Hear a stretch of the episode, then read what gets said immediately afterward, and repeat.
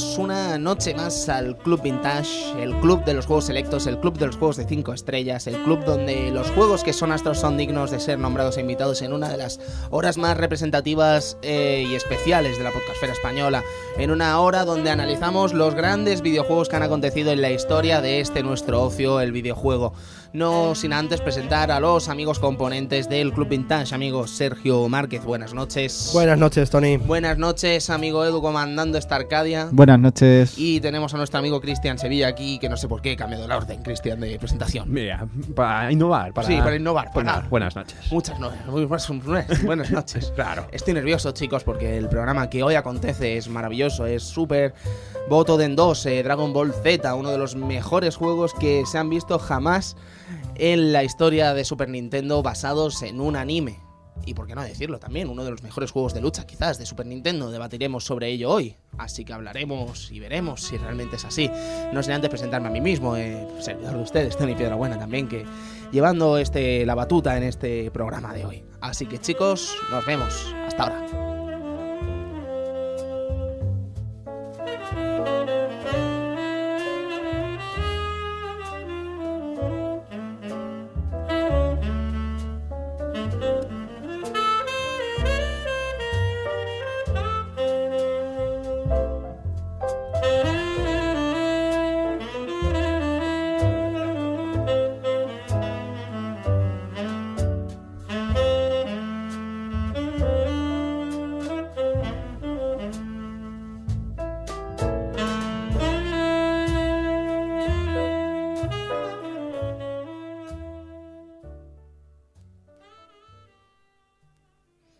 Nada, chicos, eh, estamos en 1993, pero con un poco de trampa. Es finales, finales, finales, finales de 1993, cuando sale esta magna obra en Super Nintendo en Japón.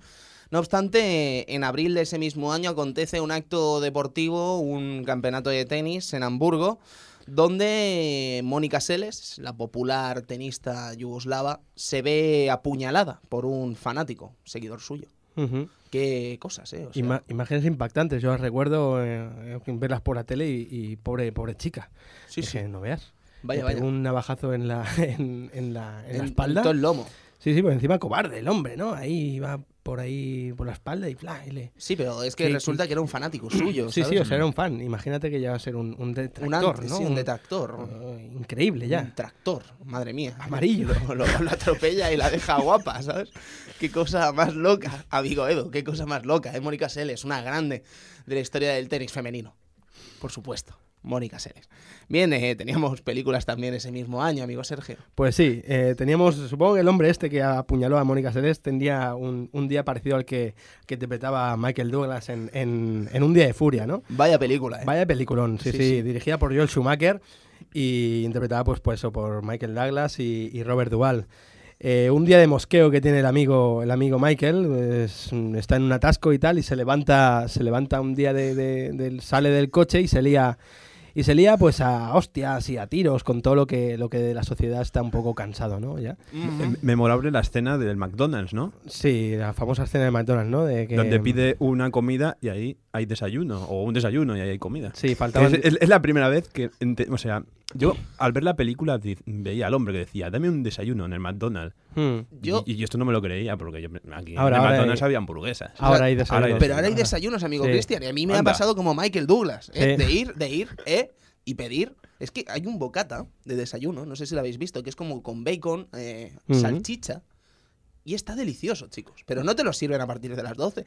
Y, y yo pienso, pero a ver, pero si yo te lo quiero pagar, si no quiero que me lo regales, que quiero ese mm, sándwich. No, pero es que son las 12 y 10 y ya, ya no hacemos desayunos. Pues sí, sí, yo a mí Sí, me sí, habrían dado ganas de liar la de San Vito. Pues es lo que lía este hombre. Y, y bueno, después, ¿qué más teníamos de, en cuanto al cine se refiere en el 93? Pues teníamos en La Línea de Fuego, dirigida por Wolfgang Petersen, aquella famosa película de Clint Eastwood que, que interpreta a un agente de servicio secreto y que vive atormentado por, por haber fracasado cuando estaba defendiendo a, a John Fitzgerald Kennedy, cuando le, le pegaron el famoso, los famosos disparos en la, en la cabeza, ¿no? Y se lo, se lo, Lo mataron. lo mataron, sí. Entonces, entonces pues nada, la película pues trata de esto, que el hombre también tiene, mm, tiene problemas de- del corazón y interpreta también, eh, eh, sale haciendo de, de asesino, de bueno, de- el malo de la película es John Malkovich, que me acuerdo una escena famosa que, que el tío crea una pistola que es de porcelana, que no, que no la que no la detectan los, los, los detectores de, de- de armas y todo esto, ¿no? Una película guapa, guapa, guapa, la verdad. Ujú.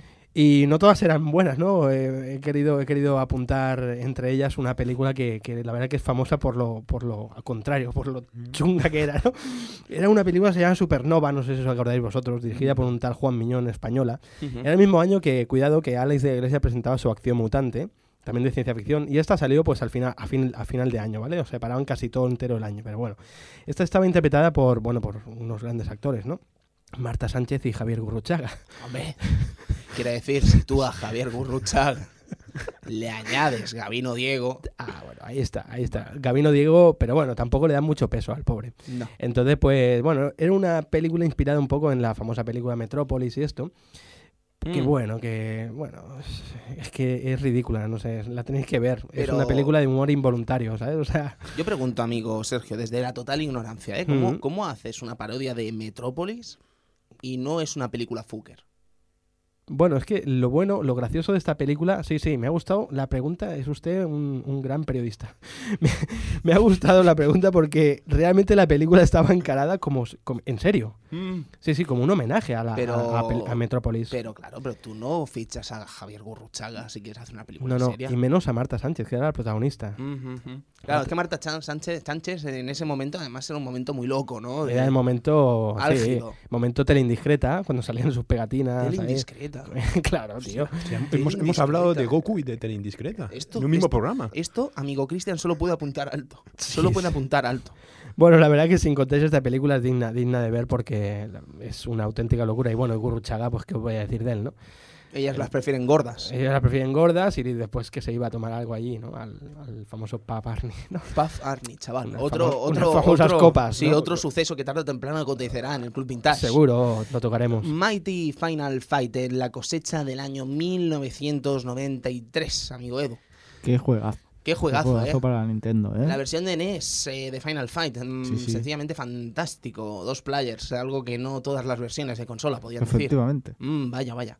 Castlevania Chronicles o X68000. para- X68000. Madre mía. También otro, otro, otro titulazo, ¿eh? Digno, digno de cruces antiguarse antes de hablar de él, porque Sí. qué maravilla de juego. Después lo pudimos jugar en distintas versiones de PlayStation. en, en- en PSX, en, en Castlevania Chronicles, efectivamente, ahí era una versión de, de X68000 que tenía dos versiones, la normal y la, y la range. Madre mía. Eh, La Reigns tenía el pelo rosa, ¿no? El, Sí, el señor pero- Simón. Sí, sí, un pelirrojo así rosado en sprite. Sí, no. Qué, curioso. qué sexy. Sí, hombre, sexy era. Fue, Hombre. to- fue tomar el diseño a Yami A Ko- Yami Kojima. No, eh, sí, a Sí, Yami a Kojima. Yami sí, sí, Kojima, sí. me Sí, en la banda sonora. Sí, es que me- sí, sí, perdón, ha sido un pequeño lapso. Total, no, pero sí que fue pillar el diseño a Yami Kojima y liarla de Sambito también. Sí, sí, sí. Terrible, pero precioso a la vez. Goof Trop, eh, básicamente uno de los grandes juegos de Shinji Mikami en Capcom. Tan cierto como la vida misma, un verdadero titulazo, chicos. A mí me- es un juego que siempre me ha gustado, a pesar de su simpleza y, e infantil, ¿no? Porque, claro, es un juego de la tropa Goofy, no puede ser precisamente un Resident Evil, ¿no? ¿Quién nos iba a decir que después este magno genio de la industria del videojuego japonés después haría cosas como Resident Evil o. Aladdin, del que tenéis un programa del Club Vintage dedicado por completo a Aladdin de Mega Drive y a. Aladdin de Super Nintendo, el de Shinji Mikami. Mortal Kombat 2. Oh, Ojo, ¿no? ojo. El, el juego que podía hacer competencia al Street Fighter. Bueno, Así sin más. eso, eso intentaban. Bueno, La pero intención estaba ahí. digamos que es el que mejor, el que más lo consiguió, ¿no? El que más Bueno, también estaba, le dio. estaba Shin Nihon Nikikaku ahí dándolo todo, ¿no? Con sus juegacos. Ah, bueno, también, también. Sí, sí, Sí, o sí. sea, había ahí Fatal, Fatal Fury. Fatal Furies con sus SNKs, madre mía. Body Blows. Body Blows, hablando de juegos de lucha, en Commodore Amiga de Team 17, aquella respuesta que querían hacer de, a todo esto, ¿no? Esta oleada de juegos de lucha que salían en aquella época.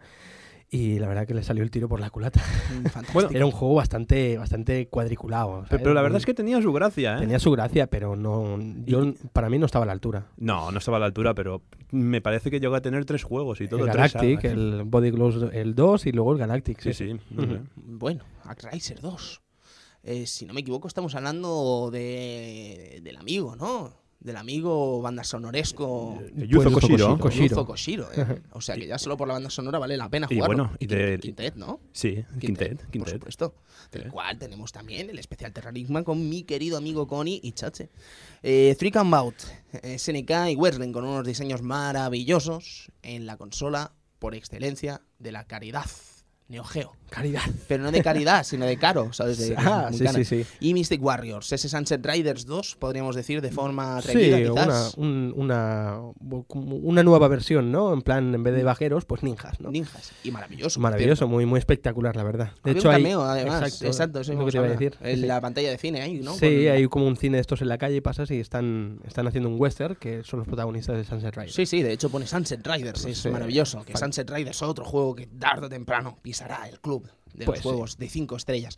No obstante, el que pisa hoy, amigo Edu, es el que suena así, así que música maestro. ¿Cómo suena esto de Superbotoden 2? ¡O menos de banda! ¡Gohan!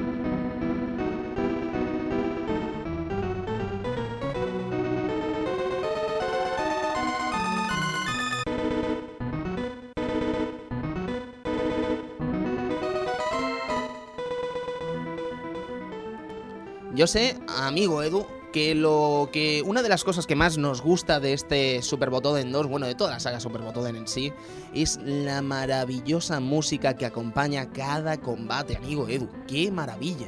Sí, sí, Kenji Yamamoto aquí se, se lució, ¿eh? O Se sea, lució a lo loco. Pedazo de banda sonora que después escucharíamos más adelante en, en muchos otros títulos, como en Ultimate Battle 22 o, o Final Bout. Eh, encontraremos temas de, de incluso de Botoden 1, 2, 3, Ujú. incluso de los juegos de rol de, de Super Nintendo. Sí, sí, porque no estamos hablando de un cualquiera, este tipo, este, este compositor. Estamos hablando de un compositor de la propia Dragon Ball. Efectivamente, ahora se encarga de la banda sonora de Dragon Ball Kai.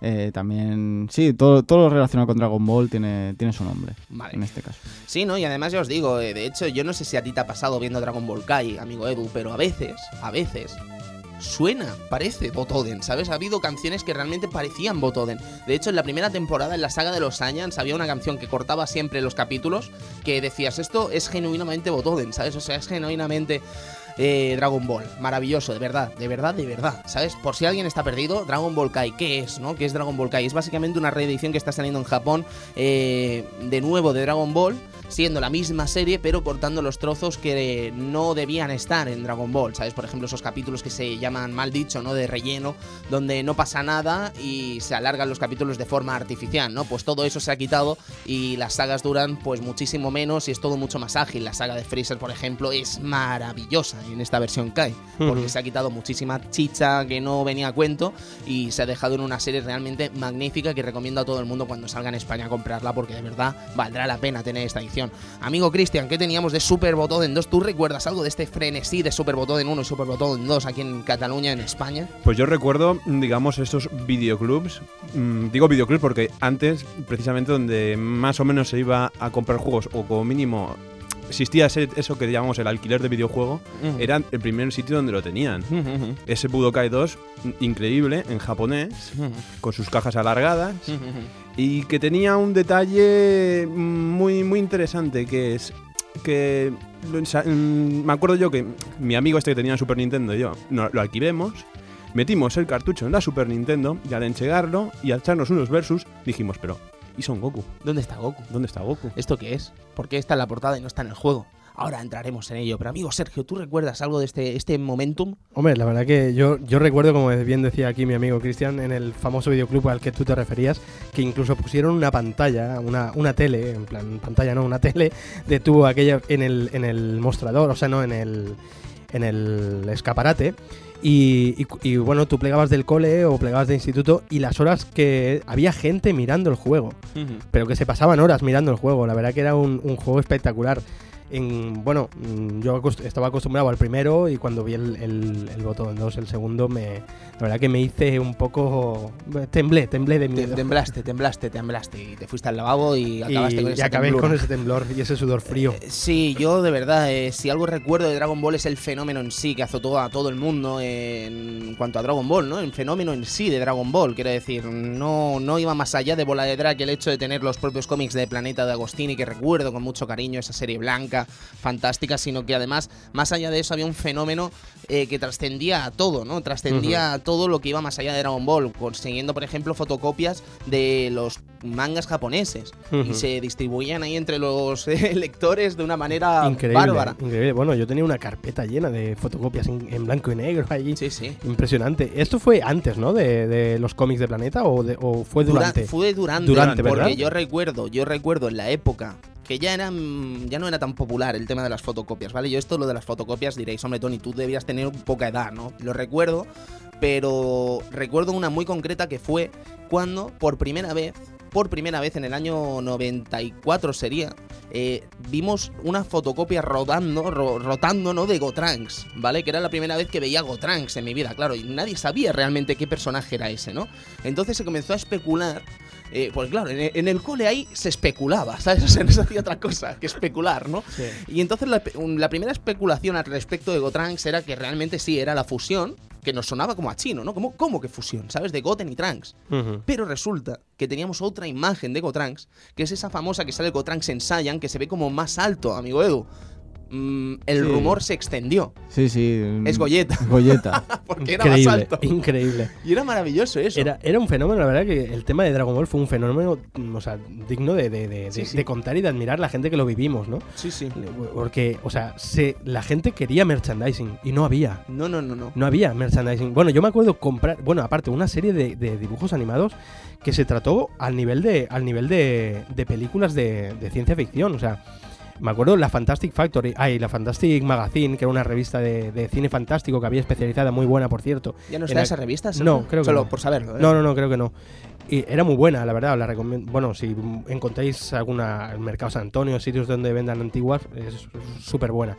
Bueno, pues me acuerdo una revista que tuvo una tirada increíble, bueno, de hecho hasta se agotó porque ponían la continuación, cómo continuaba la siguiente saga de Dragon Ball, Madre mía. que era, bueno, la, la época de, de- donde aparece Trunks y todo esto, Ujú. ¿No? El viaje al futuro y tal. ¿no? Es que lo de Trunks además fue como un evento, ¿sabes? O sea, fue un verdadero evento en Cataluña, ¿sabes? Porque además la saga de Freezer eh, fue realmente pesada aquí en nuestra tierra, ¿sabes? O sea, fue una cosa súper bestia de repetición tra- tras Mm. repetición, tras repetición, tras repetición. Y cuando por fin acabó, yo recuerdo totalmente, pero como si fuera ayer, cuando vuelve Freezer a la Tierra, pensar, dejo de ver la serie. ¿Sabes? O sea, yo era pequeño, ¿sabes? Del rollo, pero ¿esto qué es, colega? ¿Sabes cómo puede ser?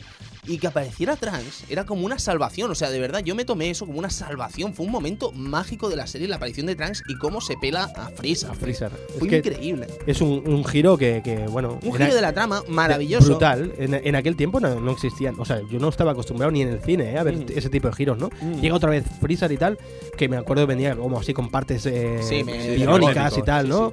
Y, y dices, ostras, pues se va a volver a liar, ¿no? Sí, sí, sí, sí. Y no, no, y aparece el tío y ¡fua! y lo Se corta en dos, tío. en y ya Super está. Saiyan, Super Garré y Madre, mira, madre mía, mía. madre mía. Y con la espada, porque no hay nada más resulón, amigo Edu, que un tío con espada. Sí, y además con, con, con ese chaleco y Oh. esas pintas, ¿no? Que, Sí, que- y el, y el misterio, ¿no? Quizás, de Sí, Cápsula Corp. Este, ¿Este quién es? ¿Por qué se transforma en Super Guerrero? ¿No solo Sí. había uno? Claro. que en teoría, si bueno. Goku no era el legendario, ¿por qué hay dos?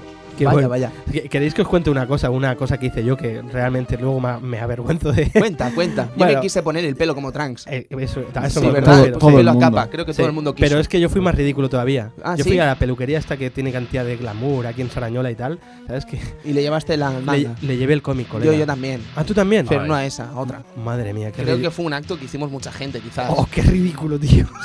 Pues me yo, acuerdo que yo sé que Edu lo hizo también. Sí, por supuesto. Vamos a ver. Vaya, soy el único de la mesa que no ha ido con un cómic a una peluquería. Sí, es el único cuerdo. o no. Pues total, que eso, que, que lo grande de, de Dragon Ball al final, en ese, en ese giro total que tiene la serie ahí, eh, es todo el momento de, de ahora meter el futuro, ¿no? O sea, la futuro diferente, la muerte de todos los personajes eh, mm, eh, asesinados por los androides, eh, el hecho del retorno, por ejemplo, de la cinta vermella, de la Red Ribbon, ¿quién se lo esperaba ahí? Un giro así, ¿sabes? Es que nadie se esperaba un giro ahí, pero es que el gran giro no viene ahí, de hecho, el gran giro viene a principio de Z. ¿Vale? Cuando de golpe te vienen a decir que Goku es un extraterrestre, ¿sabes? O sea, es que es increíble. Es un poco rollo Superman, ¿no? Es todo, sí, sí, sí, me, totalmente. me recuerdo eso, Sí, sí, totalmente, ¿sabes? Y comienzan a dar explicaciones a cosas de por qué se volvía tan fuerte tras perder las batallas, ¿no? Y es el Zenkai Power que se le llama. Mira qué fucker voy a quedar. Porque los Saiyans, cuando mm, sufren daños al ser recuperados, eh, se duplican su fuerza o triplican o, bueno, la multiplican a lo loco. Y eso es el Zenkai Power que se le llama. Es maravilloso. Brutal. Dragon Ball, chicos, qué mitología, qué mitología. Sí, tenía reminiscencias de un montón de películas. A mí esto, esta parte me recordó mucho a Los Inmortales 2, que pese a tirar todo el mito de los Inmortales al, al garete, te decían esto, que, que los Inmortales no eran más que extraterrestres también, ¿no? Que, que- Sí, sí. que eran inmortales por el hecho este, ¿no? Y, y a mí un poco la parte esta de, de, de Trunks, célula y todo esto, me recordó un poco a la película de Terminator, ¿no? De James. Cameron. Totalmente. Estaba- es que eso sí que estaba inspirado totalmente. o Encima sea, Cyborg, ¿sabes? O sea, es que ya es el y hasta, colmo. hasta el aspecto de Trunks, el aspecto de Trunks estaba totalmente inspirado en Edward Furlong, en, en Terminator 2, con el pelito así y tal. Ujú. Hostia. Claro. Y, Hostia. y, y Bulma en, en el episodio, bueno, cuando se ve el, el- en, el, en el manga, cuando se ve ella en el futuro, ¿vale? Eh, está inspirada en Sarah Connor totalmente, en Terminator 2, no sé si la habéis visto, ¿no? Sí, no, no, hombre, que, se dedica a, a arreglar los, el radar este que tenía para la búsqueda de las, de las bolas y tal. Me acuerdo una viñeta que es Sarah Connor perfectamente. Le falta subirse a una cama y estar haciendo dominadas de estas, ¿sabes?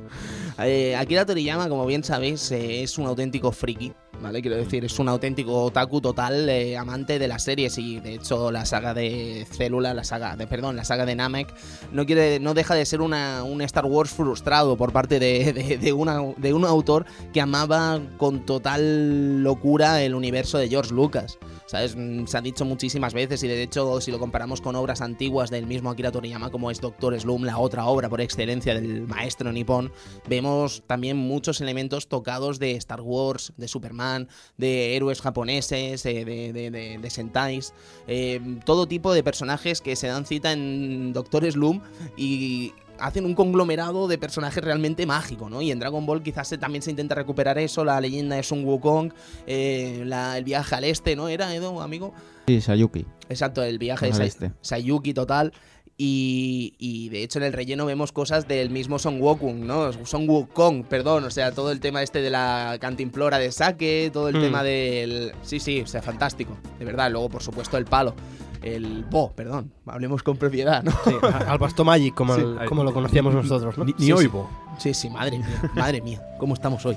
Es fantástico. No, no, pero de verdad, chicos, eh, Dragon Ball fue muchas cosas. eh. Yo en- sé que en España también fueron muchas cosas, pero es que aquí en Cataluña creo que no se exagera si hablamos de ella casi como una religión, ¿sabes? O sea, hablamos de ella casi como un evento eh, generacional mm, sin parangón. O sea, es que Ujú. no, no hubo nada comparable a ello. Puede ser porque fue el primer, la primera comunidad, ¿no? Que, que- que emitió esta serie, ¿no? Aquí No, en fue Galicia. si Galicia la primera vez. Pero por pocos días, ¿eh? Sí, ¿no? Sí. Sí, yo la vi, me acuerdo que la vi por casualidad. O sea, porque era, daban en Doctor Slum, creo, y, y dejaron de darlo y pusieron una serie nueva que se parecía. ¿No, no, te, ¿No te enfadaste? No, no, en absoluto. Porque yo el primer episodio era una batalla, vi a Son Goku batallando contra unos lobos, que se los comió luego. y dije, este chaval es la bomba, tío. Yo que por eso estaba flipado con los Kung Fu Kids y todo esto, ¿sabes? Yo, yo- yo me acuerdo de pillar un cabreo bastante grande. Sí, ¿no? Porque era muy. De pequeño me gustaba mucho Doctor Slum. Es que a todos nos gustaba Doctor Slum. Sí, pero era aquello, salir del colegio, ver Doctor Slum, esas aventuras locas y de pronto ver al niño este pegando hostias. Dices, pero este quién es. Me- ¿Este quién es? Yo me, me, me cabré más cuando me lo cambiaron por. Me cambiaron a Son Goku por, por Fly, ¿no? Por Dragon Quest, ¿no? Han habido cambios muy frustrados. Oh, Fly no fue el peor. El Edu está lanzando cuál fue el peor cambio. Porque además, el Super 3 nos lanzaba el cambio del rollo. No, no, no os preocupéis. Se va Goku, pero viene al Petit Chef. Viene Sushi. Tiene sushi, ¡Qué sí, sí. perro que eres! ¡Qué Sushi. perro que eres! Después de sushi Doom, ¿no? ¿Cómo, cómo que viene Sushi? ¿Quién es Sushi? Un tío en Sushi. cocina. que después está guay la serie. Está bien, pero no Goku, tío. Después- ya lo después sé, va- no Goku, pero. Después O sea, vendría es- Miracle Giant, ¿no? Madre mía, Don Miracle Giant, madre mía. Buspira del set culos, del Sí, set sí. Maravilloso. No, pero ya os digo, o sea, es que no estaba mal. El Petit Chef, ahora no recuerdo el nombre japonés. Pero Eh, Hajiko, ¿no? Mr. Hajiko. Mr. Hajiko puede ser, puede ser, puede ser que fuera algo así.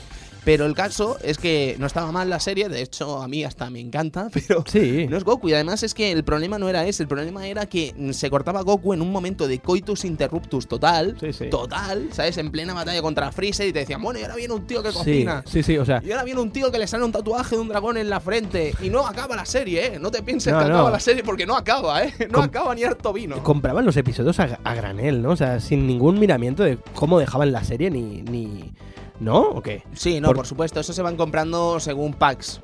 Porque la verdad que te lo cortaban en medio de. de, de- de- de- pero, ¿y qué pasa ahora? O sea, que no. Yo me acuerdo el primer. el pri- problema. ¿Eh? Sin ningún tipo de problema. Sí, sí, y después te retomaban la serie, pero te la retomaban desde el principio. O sea, Sí, claro. que, ver tío. toda la serie del principio otra vez. Solo hay una serie que se ha repetido más, más que Dragon Ball. Los Simpsons. Los Simpsons en Claro, Antena 3. sí, sí. Pero ahora han tenido la decencia de poner los capítulos al azar. Eso está muy bien, ¿eh? Está muy bien. Esto de poner capítulos random de los Simpsons. Sí, más bien porque como es una, una serie que no tiene continuidad, Exacto. Mm, Con Goku no se igual. podría haber hecho. evidentemente. Y ahora que escuchamos esta canción, por favor, Edu, este temazo. Otro factor que influyó mucho aquí en Cataluña se llama Videoshock. ¿Vale? Eh, cuando analizaron mm, sub- eh, esto, Super Botoden 1, Super Botoden 2, cuando hicieron los concursos de Super Botoden y Super Botoden 2, mm, eran eventos. O sea, yo me acuerdo que eran Sí. eventos. Después del Super 3, el análisis de Super Botoden, yo recuerdo todavía el Super Botoden 2 como lo analizaron. Recuerdo además al narrador eh, cuando sonaba esta parte final de la canción decir eso de bola de drag Z, ¿sabes? Por la cara, ¿sabes? Ni Final Flan ni nada, bola de drag Z. Bueno, pues bien para ti, ¿sabes? Pero no, no, eh, de hecho es que me lo sé de memoria el vídeo. Y además, eh, el tío era un cheto, después hablaremos de ello, ¿vale? Pero el tío hace Sí, trampa sí. en medio del campeonato ese de, de que hacían La de- pausa, ¿no? Sí, lo de la pausa, tío. Hacía la pausa qué y es que en el vídeo se ve la Qué pausa. fu- Qué fullero, tío, qué fullero.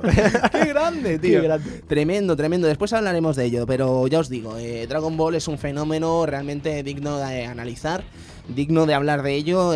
yo creo que en una hora no tendríamos tiempo bajo ningún concepto, pero sin duda no. Eh, no sé si lo estáis notando, pero estamos disfrutando mucho hablando de ello, porque de verdad que es que vaya tela, vaya sí. tela, qué evento, chavales, qué Es que evento. hablar, hablar de Dragon Ball no es solamente hablar de, de esto, ¿no? De, de una serie de dibujos o una serie de, de videojuegos y tal. Es hablar de parte de nuestra vida, porque ha sido una serie que a mí, por ejemplo, me ha, me ha seguido casi durante 15 años. Sí, sí, o sea, sí. yo he estado siguiendo la serie casi y, a- y hasta el día de hoy que todavía la sigo.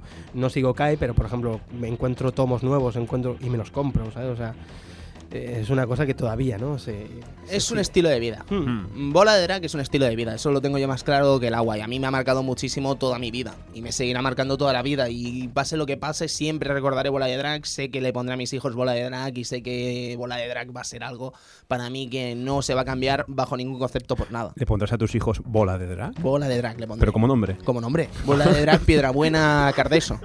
Se van a llamar. Sí, sí, totalmente. Se estaba ágil, eh, amigo Cristian.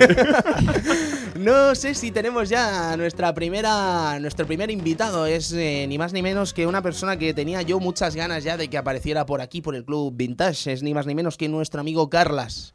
Carlas, buenas noches. Muy buenas noches, Tony. ¿Cómo estamos, Carlas? Compañía. Vicio Planet, de Desconsolados, un Sí. tío muy crack que, que tuve el gusto de conocer en su día en Análisis Juegos y que hoy por fin estás aquí, amigo Carlas. Un placer estar con vosotros, amigos.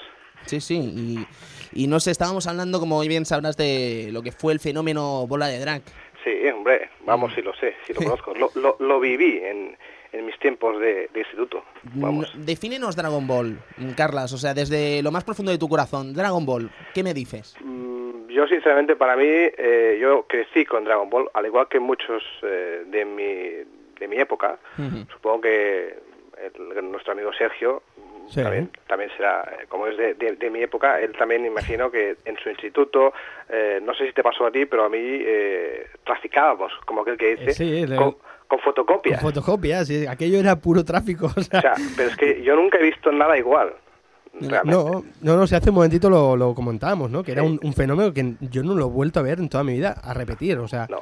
la gente necesitaba merchandising, no sabía cómo y nos llegaban de beta a saber dónde. ¿De dónde llegaría esto, Carlas? Eh, pues yo recuerdo que eran eh, de revistas japonesas, que no Mm. sé de dónde salían, la verdad, y a mí me las pasaba una, bueno, me las pasaba, yo iba a una tienda, Tu camello, ¿no? sí, sí, sí, era una, una papelería, o sea, que, que hacían fotocopias y, y pues te las vendían, o sea, eso es, yo, yo, a ver, no me lo pensaba, ¿no? Pero esto era ilegal, ¿no? Digo yo. Hombre, supongo yo. Lo que pasa que, bueno, era tan abierto que hasta yo dudo que fuese ilegal, ¿no? Porque ma- me acuerdo en- hasta en el mercado San Antonio que había Sí. gente con, con- con fotocopias. Yo llegué hasta a ver fotocopias tiradas por el suelo de, ah, esta es la primera que salió o cosas de estas. No, además nos sorprendía porque, claro, eran eran viñetas, pues, era- eran, Mm.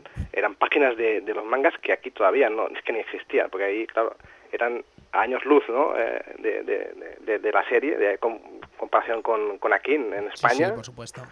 y, claro, pues flipábamos, decíamos. Yo me acuerdo una vez que vi eh, la imagen de Trunks, ¿no? El, Sí. Que venía del futuro. Y, a ver, tenía un cierto parecido con Bulma, ¿no? Pero yo dije, hostia, ¿este quién es, no? Sí, sí, Claro, sí, sí, sí, sí. Eso estaba en japonés y a saber tú lo que pondría, ¿no? Y Claro. claro, luego, te das cuenta de que ese era Trunks. Sí, sí, totalmente. bueno, otra de las cosas que le pasa a Dragon Ball, yo creo que no exageraríamos nada, pero nada, nada, nada, nada, si dijéramos que el máximo culpable de que hoy exista cierto salón del manga de Barcelona, una de las ferias más importantes de cómic, o de manga mejor dicho, de toda Europa, es parte por culpa de Bola de Drag, de Dragon Ball. Sin duda, eso está clarísimo. Está Vamos. clarísimo. Pero es que además hay una anécdota muy curiosa que nos cuenta Cels Piñol, el mismísimo Cels Piñol, el creador de Fan Hunter, en un documental que hizo el 3XL en la despedida de Bola de Drag, Edu, que seguro recordarás. Muy buen documental, de hecho, Muy el paso, pre- ¿eh? precioso documental con la participación de gente tan fantástica como Marc Sani, el doblador de Goku aquí en Cataluña, del cual puedo decir orgulloso que tengo un autógrafo. Cuidado, un autógrafo firmado cuidado. por él, maravilloso. No, pues total que eso que comentaba, que una vez abierto el salón del manga, ya por fin con los cómics de Planeta Agostini eh, en venta, con distinto merchandise y tal, la gente no quería merchandise, la gente quería fotocopias. o sea, la gente iba preguntando por fotocopias. Sí, es que, Hasta aquí había llegado, es ¿sabes? que llegó, llegó hasta un nivel que tenía su encanto, ¿no? Sí, es, es sí, lo que sí. os digo, ¿no? Que, que, hostia, fotocopias, la gente, era increíble, increíble. Sí, sí, colecciones de cromos. Yo recuerdo una colección de cromos, no sé si os sonará, amigo Carlos, no sé si te sonará una colección de cromos que se guardaba en una cajita, iba en dos compartimentos. Los cromos no es que fueran feos, es que estaban dibujados por el mismísimo Satanás, pero no por Patit, sino por Satanás. Daban vergüenza ajena, pero, pero aquí el Menda Lerenda se la hizo dos veces. Dos veces. Daba igual, es que no importaba la calidad, no importaba. Los grises. Sí, sí, esos, ¡Ay, esos. ¡Ay, Dios! Madre mía, no importaba nada, no había leyes. Hab- Había, había otra colección de, de Doctor Slum, ¿eh? por si no lo sabía. Hostia, ¿eh? yo recuerdo la de Bola de Dan, también que era Hostia, horrible. bola de Dan. Bola de Dan, madre bola de. Dan. Y a mí, Sí, sí, sí. amigo Carlas Matutano, con los pósters Sí. de Goku. Eso sí que me acuerdo, ¿eh? Eh, yo recuerdo un póster. Falsos, ¿no? ¿Falsos? ¿Falsos? Yo recuerdo un póster que en la misma imagen salía Goku de pequeño y Goku de mayor. Y era un error. o sea, no, no intentaban pintarlos como personajes distintos, precisamente. ¿eh? Ya, ya, Yo ya. creo que insinuaban algo. insinuaban algo ahí. Bueno, por no mencionar eh, los hentai que, que se dibu- llegaron a dibujar, evidentemente. O sea, en plan Goku y Bulma encima del, del- de la nube Kingdom, ¿no? Ujú. Allí dándole, a- vamos, dándole... Dándole, dándole al dale que bastón. te pego, ¿no? Dándole al bastón. All- Allarga el Basto Magic. Allá- ¿no? ay, O sea, sí, sí, sí, No, no, este, esta era, este era otro, si no recuerdo mal, era otro mm, dibujo que yo llegué a ver, eh, Goku dándole por detrás a Bulma Ujú. y diciendo precisamente esto, alarga el bastón Magic y ¡pam! Fantástico, fantástico. Yo no sé si esto lo recordaréis vosotros, pero yo sí, lo tengo, va- vamos. es Este, que- este, este era buenísimo porque, claro, este, esta fotocopia decían, hostia, mm, ¿quién la ha hecho? Esto lo ha hecho un chico de, de- de tu- del pueblo, ¿sabes? O sea, de Sardañola. Y no, la, en verdad la tenía toda Cataluña. No, no, claro, Era una leyenda urbana. Era una leyenda urbana. Sí, sí, sí, sí, sí. Hombre, sí, sobre leyendas urbanas tendríamos también para un rato. No obstante, amigo Carlas, eh, Super Botoden. Menudo evento. mm, bueno, Super Botoden, yo, yo creo que ya, ya tardabais en, en sacar este juegazo. ¿no? Sí, no, no, porque si es que el club de los juegos de cinco estrellas, uno de ellos sin dudas es Super Botoden. Era, yo, yo para mí, yo personalmente es un juego que recuerdo con muchísimo cariño porque yo era, bueno, fanático a muerte del manga y como, bueno, yo era, era de los pardillos que mm, me gasté, me llegué a gastar los 16.000 pesetas que me costó de importación este juego, porque evidentemente salió aquí eh, pues unos cuantos meses antes que allí, y no sé por qué vía nos enterábamos entonces, porque claro, entonces no había ni internet, ni mails, No, no, no. nos llegaban a los oídos, hostia, que ha salido un juego, coño, un juego de, de- de lucha, ¿no? Y claro que es lo que todos esperábamos, ¿no? Porque habían los de rol y tal, que esos, pues bueno. Y mi padre, pues, me compró el, el juego, 16.000 pesetas. Y lo 16.000 tengo pesetas. en mi colección particular, presentado, porque lo he presentado yo ahora, y aún lo conservo de hace, pues bueno, eh, 17 años, quizá. 17, Madre mía. En fin y con, con mucho cariño. Y bueno, eh, jugablemente, pues bueno, ya, ya habéis comentado que est- estaba bien, pero, pero bueno, mm, visto ahora, comparación con el 2, hostia, es que no hay, no hay color, ¿no? Vaya, vaya. Sí, sí, yo creo que hay un. Bueno, creo no. Afirmo. Hay un cambiazo entre el 1 y el 2 que es demasiado. Y curiosamente, no pasaron tanto tiempo, ¿no? ¿Qué, qué fueron? ¿Siete meses, ocho meses? Siete meses. Siete meses. Siete meses. Si no me equivoco, sale en abril, el primero. En- o sí, marzo. marzo, creo que. más bien, perdón.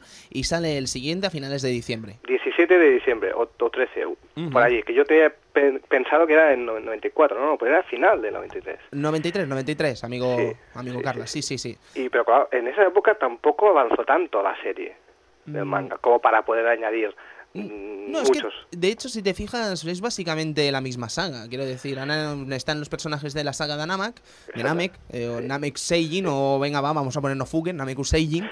Pero eh, dejando de lado eso, eh, también está Cell, ¿sabes? O sea, de hecho sale Perfect Cell, Sí. sale Gohan en segunda al final del juego, ¿sabes? Luego pasa lo que pasa, ¿no? Pero la diferencia entre el uno y el otro son básicamente los personajes de Namek y los personajes de las películas. De las ovas, sí. Exactamente. Ujú. sí. Pues eh, bueno. Y pues bueno, yo ambos ambos juegos los, los guardo con mucho cariño e incluso el primer juego de, de bola de drag de Nintendo del año 86 que aún lo tengo es el de rol. La única versión europea, como siempre, era francesa. ¿Y no salió como Dragon Ball, creo recordar? ¿O eso Dragon fue, en Ball, Estados- pues sí, eh, fue en Estados Unidos entonces que este juego salió, Cristian. Dra- Dragon Boy. Puede ser, ¿verdad? Dragon Ball, sí. Sí, que salió en Sí. Estados Unidos, pero no era Dragon Ball. O sea, era el mismo juego. No, ni salían bragas. Bueno, las bragas que le pide Ulong, ni, ni No. Goku tenía ese pelo, son cosas, detalles. Exactamente, le cambiaron mucho. eh, Goku salía de blanco, quiero recordar. Bueno, Sí, no, son cosas que hacían mucho. De hecho, tenemos el Tecmo. el- era el Tecmo World Cup, el, eh, el Subasa 1 de NES también. Sí. Que llegaría a nuestras tierras en perfecto castellano, pero sin Subasa. Cuando eso habría sido motivo de holgorio y celebración por parte de los fanáticos de Oliver y Benji aquí en España.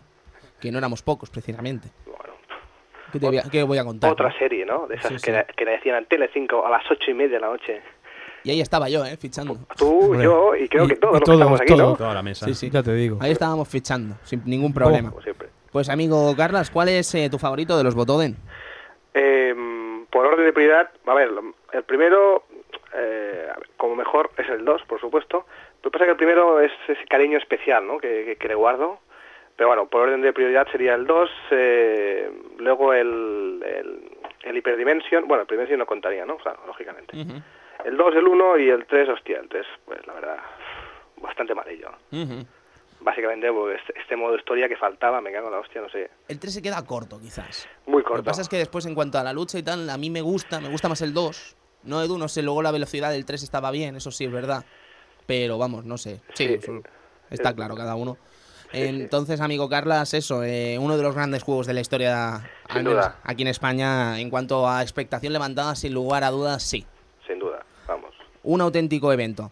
Pues amigo Carlas, espero tenerle pronto por aquí cuando nos toque hablar de otros grandes juegos. Cuando, cuando queréis, ya, ya sabéis, amigos. Sí, cuando te apetezca venir ya sabes que tienes las puertas abiertas, o sea que tú mismo. Muchas gracias, ¿eh? Bueno, Carlas, eh, un abrazo y explícanos un poquito de Vicio Planet y Desconsolados. Bueno, pues nada, eh, Visit Planet ya es un, es un humilde blog, como ya, ya sabéis, o- que donde tocamos temas de, mm, de un poco de retro y un poco de actualidad, pero principalmente eh, es más eh, personal que, que otra cosa.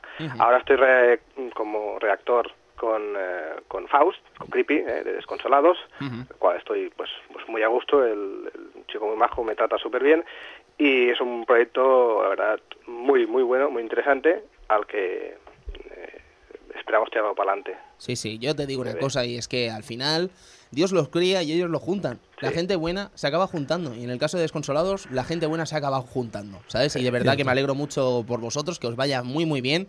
Un abrazo muy muy muy fuerte a, a Faust y a Gloria, que me los quiero mucho y nos fuimos de farra en el Game Fest y fue demasiado. Yo no me acuerdo de mucho, pero sé que nos fuimos. y, y vamos, y decirle a Faust que le dé una camiseta, pero ya hablaremos de ello. No es el lugar. Así acuerdo, que lo dicho, Carlas, muchas gracias por tenerte esta noche por aquí, ¿vale? A vosotros. Un abrazo, hasta Carlas. Igualmente. Adeu. Bueno, chicos, eh, Super Botoden. Antes has dicho un detalle que me ha parecido extraño. ¿Has hablado de la velocidad del Dragon Ball Z2? Sí, sí, sí, ¿Qué sí, te, sí. pare- te parecía lento? No me parecía rápido, digamos. Pero hiciste el truco. Amigos, ah, amigo, Pero, Cristian. pero, pero llamaste a Nintendo, Am- al Club amigo- Nintendo, llamaste amigo Club Nintendo. Cristian. Eres un Cristian. fullero tú también. Tú eres, Amigo tú eres ah. como el del vídeo. Sí, sí, sí, Pero totalmente. Es que, es que lo del modo turbo te arregla el juego, básicamente. Sí. Ahora entraremos también en ello. Apuntémoslo por alguna parte que tenemos que hablarlo, ¿vale? Vale. Pero hay que explicar las bases de este Super Botoden y Super Botoden 2. Básicamente es un juego donde nos encontramos con particularidades que no tenían otros juegos de lucha, amigo Edu. Por ejemplo, la posibilidad de poder volar y separar los personajes a una distancia bastante grande. Sí, de hecho, la típica barra, ¿no? Que sale para, para alejar a los personajes, digamos. Vemos una barra, el escenario es bastante amplio y según el color de la barra es que estamos más cerca o más, o más lejos de- del rival. Y a partir de aquí, pues nos da la posibilidad de hacer varias cosas, como Sí. tirar kamehames de, de larga distancia, eh, o, O Macan cosas po. sí, o, o Final Flash, etcétera, O lo que sea. o lo que sea. Y bueno, el, el típico volar, ¿no? Poder volar. Sí, sí, sí, sí. Otro, otro detalle importante que yo la primera vez que lo vi flipé fue el radar. El radar. Un radar con dos cuadraditos en el botón en uno y con dos muñequitos en el 2. Dos muñequitos bastante majos. Bastante- sí. sí, sí, además. Animaicos, va- ¿eh? Vamos a dejar los trucos ya, pero Sí. bueno, había también manera de seleccionarlos. Los muñequitos. Sí, Sí, para jugar con los tienes Eso, ahí me has pillado, ¿ves? Eso no Sí, lo eso, sabía yo. Qué eso lo, fantástico. eso lo vi yo, pero era bastante ridículo. Era ridículo. se, se hacía en las presentaciones de los combates masturbando el mando de la Super Nintendo. ¡Ah! sí, lo mismo. Qué grande, qué grande. Sí, Sí, sí, sí. sí. Y- Y luego, es- ¿os acordáis de una particularidad muy, muy curiosa del radar en Super Botoden 1? ¿Qué? Los androides Ah, no tenían. no salían en no el salían. radar. Ah, es verdad, es verdad, es verdad. Qué Porque bueno. claro, los no emiten energía. Exactamente, no emiten energía los androides. Tampoco la detectan, por cierto. Detalle curioso, no lo sabía. Muy, muy curioso, ¿eh? Mm. Sí. Fantástico. No, no, de verdad que cuando lo volví a ver dije, hostia, aquí hay un error. La, eh, la C18 Adiwit no tiene cuadraico. Ah, claro, que es un androide, ¿sabes? Hostia, qué bueno, tío. No, no, fantástico. Y al final, pues teníamos un buen seguido de personajes en el 1, por ejemplo. Teníamos, pues, todo lo que podíamos encontrar, básicamente, en la saga de los Saiyans, en la saga de Namek y en la saga de Cell. Efectivamente. ¿Sabes? Los clásicos básicos, básicamente. Sí, incluso algunas cosas bastante bastante especialitas, ¿no? Como Un doctoguero Ujú. o un célula imperfecto. Célula imperfecto, ¿eh? Sí, no, no, pues- Mm. Sí, sí. El célula imperfecto, lo que vendría a ser el primer célula, no es un personaje que se haya visto en muchos juegos. No, de hecho creo que no hasta los Budokais no, no se ha vuelto a ver. Mm, Yo creo que no. Al igual de que de tener, lucha no. al igual que tener dos versiones, la versión normal y la versión Saiyan. Es una cosa extraña. Bueno, siempre me ha parecido una cosa extraña en un Sí, juego. sí, sí, abusable. Después los Budokai Tenkaichi lo tomarían, los Sí, Sparking sí, tomarían no, sí, esa sí. premisa para decir que tenían 8.000 millones de personajes. Claro, el Goku 1, Goku 2, Goku 3, Goku 4. No, pero dejando de lado ese tema, eh, lo que sí que iba a decir es que también hay otra cosa muy curiosa, muy fricosa también, y es la presencia de Freezer con el full power. Sí, con el 100%. ¿Sabes? O sea, eh, no veríamos muchos más Freezers al 100%. Ese Freezer gordo que sale en, los últimos compases de la batalla contra Goku Super Saiyan. ¿Sabes? Eso es otra cosa que a mí me resultó muy curiosa y muy impactante. De hecho, me encanta ese Freezer. Y también como curiosidad que hay que decir que los personajes, tanto Goku, Super Saiyan y tal, había que, había que desbloquearlos, Ujú. ¿vale? O sea, o, o hacías el truco que era simplemente a pulsar todos los botones menos Star y Select, Ah, sí. efectivamente. Ah. Si no, los sacando en el modo historia. Sí, yo me acuerdo de sacarlos en el modo historia. Pues si pulsas todos los botones a la vez menos Star y Select, te puedes elegir a todos los personajes desde el principio. Curioso Mira. esto. ¿no? Quiero decir, eh, Dragon Ball, eh, no sé si os habéis fijado, a lo mejor estoy diciendo una tontería, eh, pero lo que vendría en Botoden 2, por ejemplo, también tenía este truco de sacar a Goku y a Broly Broly. en la versión japonesa. Y, y Butoden 3 también. Y Botoden Trunks- 3 Trunks tenía futuro. la del Mirai no Trunks. Mirai no Mirai Trunks. no eh. Trunks. Madre mía, qué fucker estoy hoy, colega. Trunks, Trunks del futuro. Pero es que el Ultimate Battle 22 también tenía un truco para sacar al Ultimate Battle 27, si no me equivoco, Que Morro también. en PlayStation 1. Y luego también el Final Bout también tenía otro truco al principio del esto, ¿no? Bueno, Que- tenía dos, ¿no? O sea, Sí, sacar bueno, a tenía- Goku es- en cuarta y después y sacar a todos Sí, los tenías- personajes. tri- primero tenías que hacer el de sacar a todos los personajes, a todas las versiones Saiyan y tal, y después tenías que hacer ese de 5 veces cuadrado, 9 triángulos, si no me equivoco. Eh, Sí. Era guapo eso, ¿eh? Sí, sí. Luego el juego daba, no daba ni lástima, no tenía donde Mm. caerse muerto el pobre Final Bout. Pero bueno, dejando de lado eso, volvamos otra vez al pasado. Eh, Super Botoden 1, eh, a mí es un juego, a mí siempre me ha gustado Super Botoden 1. El modo historia, el modo historia es fantástico. Siempre me ha gustado mucho ese sistema de, de que empiezas con eh, Goku y Piccolo, si no me equivoco, a luchar Goku con... Piccolo en el, en el torneo de artes marciales. Oh, oh, oh, ¿y qué después lucharías contra Vegeta, Sí, sí, sí, sí, sí. Pero es que si te matan los personajes, no reviven. No, No, no, no, te quedas sin ellos. Es decir, si a Goku te lo matan contra Piccolo, no, porque entonces se acaba la partida. Pero si, digamos, luchando contra Vegeta muere Goku, ya no hay Goku. tendrás que luchar con Piccolo. Madre mía. Y entonces llega ese momento épico de ga- ganar la batalla contra Freezer con Piccolo o con Vegeta incluso. No, son tonterías, pero es que a mí me parece muy curioso. Muy, muy curioso. A mí una de las cosas que más me, me impresionaron, que más me, me- me sorprendieron de este, de este juego, era el tema que no era un uno contra uno, un juego de lucha al uso, ¿no? Como teníamos ya visto, ¿no? Street Fighter y tal, ¿no? Era un juego que tú te podías alejar, tenías un, paisaje, un decorado bastante amplio, te podías alejar, entonces en la distancia pues lanzarle uno de los famosos eh, cames o especiales que, que- que fuesen, ¿no? Y entonces pues la pantalla se iba, se iba part- bueno, se partía y se iba, iba rotando conforme, conforme avanzabas o te acercabas sí. al enemigo. Era la una- gran particularidad, ¿no? Supongo, de, este, sí, de estos juegos. Era una cosa que yo, por- mm, bueno, creo que no sé si se llegó a hacer antes o... Creo, por ejemplo, el Bastard de Super Nintendo tenía algo muy Mm, similar. No, el Bastard lo que utilizaba mucho era el modo 7. Modo es decir, 7, ¿no? veíamos un personaje. Veías el personaje de lejos y el tuyo, el tuyo cerca, el otro alejado y vas tirando bolas. Sí, no, Sí, sí. No, no digo que hubiera una barra, ¿eh? Solo digo Ah, eso. No, no, ah, que volabas y Para que el tal. Bastard no tenía split screen. No, no, ¿para qué? ¿Y para qué? ¿Para qué? lo quería? ¿Semejante juego? sí, no, muy no, no, malo, si es un juego de Bastard, que puede fallar? Si es Bastard. Pero aquí, aquí os voy a lanzar yo la pregunta. ¿De verdad os, mm, os parece tan, tan, tan, tan bueno el la primera parte? ¿El A- primer Butoden? Mira, yo te voy a decir mi más sincera opinión al respecto. ¿Que jugó un valor sentimental Super Botoden 1 en mi ser? Sí, sin lugar a dudas, sí. Eh, que de pequeño me importaba más bien poco la calidad siempre y cuando salieran mis personajes favoritos, también, también. Eh, pero a pesar de ello, sigo pensando que es un muy buen juego. Bueno, que no está a la altura del 2, quizás. Ah, ahí, ahí. Bueno, sí, está a la altura del 2, pero es que el 2 es muy bueno. Pero digamos, ese sistema de yo me arrinconaba en una esquina, Pam, me cubría, pam, pam, pam. me Sí. pegaban y me iban llenando barra, se alejaba y lanzabas un kame, no era precisamente. Bueno, No, claro, pero, es que luego, eh, según avanzas, te das cuenta que los kames no dejan de ser una táctica un poco chunga, ¿no? Porque es fácil, digamos, Devolverlos parar- no devolverlos en No. Super Botoden 1, No, no. pararlos me refería. Sí, sobre sí, todo. O, claro. Ya llega un momento que la- lo que vendría a ser la táctica en Super Botoden se convierte en una cosa muy abstracta. muy, muy Sí. abstracta. Bueno, es que no había táctica tampoco. Era un juego un poco sin estrategia, ¿no? Era un. Vamos, vamos Claro. para allá. Sí, vamos para allá, Edu, pero es eso, ¿no? Luego tenía sus bichos, tenía sus pedazos de infinitos y sus cosas, pero claro, eso ya es una cosa que no podemos entrar porque no acabaríamos. Y después, ¿qué me decís, chicos, de la aparición, ¿no? Ya con el botón en 2, o sea, botón en 1 y botón en 2, la aparición de ese, esa versión en Mega Drive, que... Fantástico. Increíble. Fantástica. Maravillosa. Os podemos a decir que vayáis al Club Vintage TV, y, ahí- y le echéis un vistazo, que es maravillosa esa, esa- ese juego también. Fantástico. Pero ya os digo, eh, llega Super Botoden 2 a finales de ese mismo año 1993. eh, yo creo que a la gente le encantó el primero, pero es que el segundo Edu es increíble. Increíble. Sí, y a pesar sí. que tiene un bajón de personajes, por ejemplo, tiene menos personajes que el Tiene menos personajes, pero no- nos quitamos las versiones, las versiones Science de por medio, Sí, sí. que no dejan de ser básicamente casi lo mismo, variando el Kamehame y poca cosa más.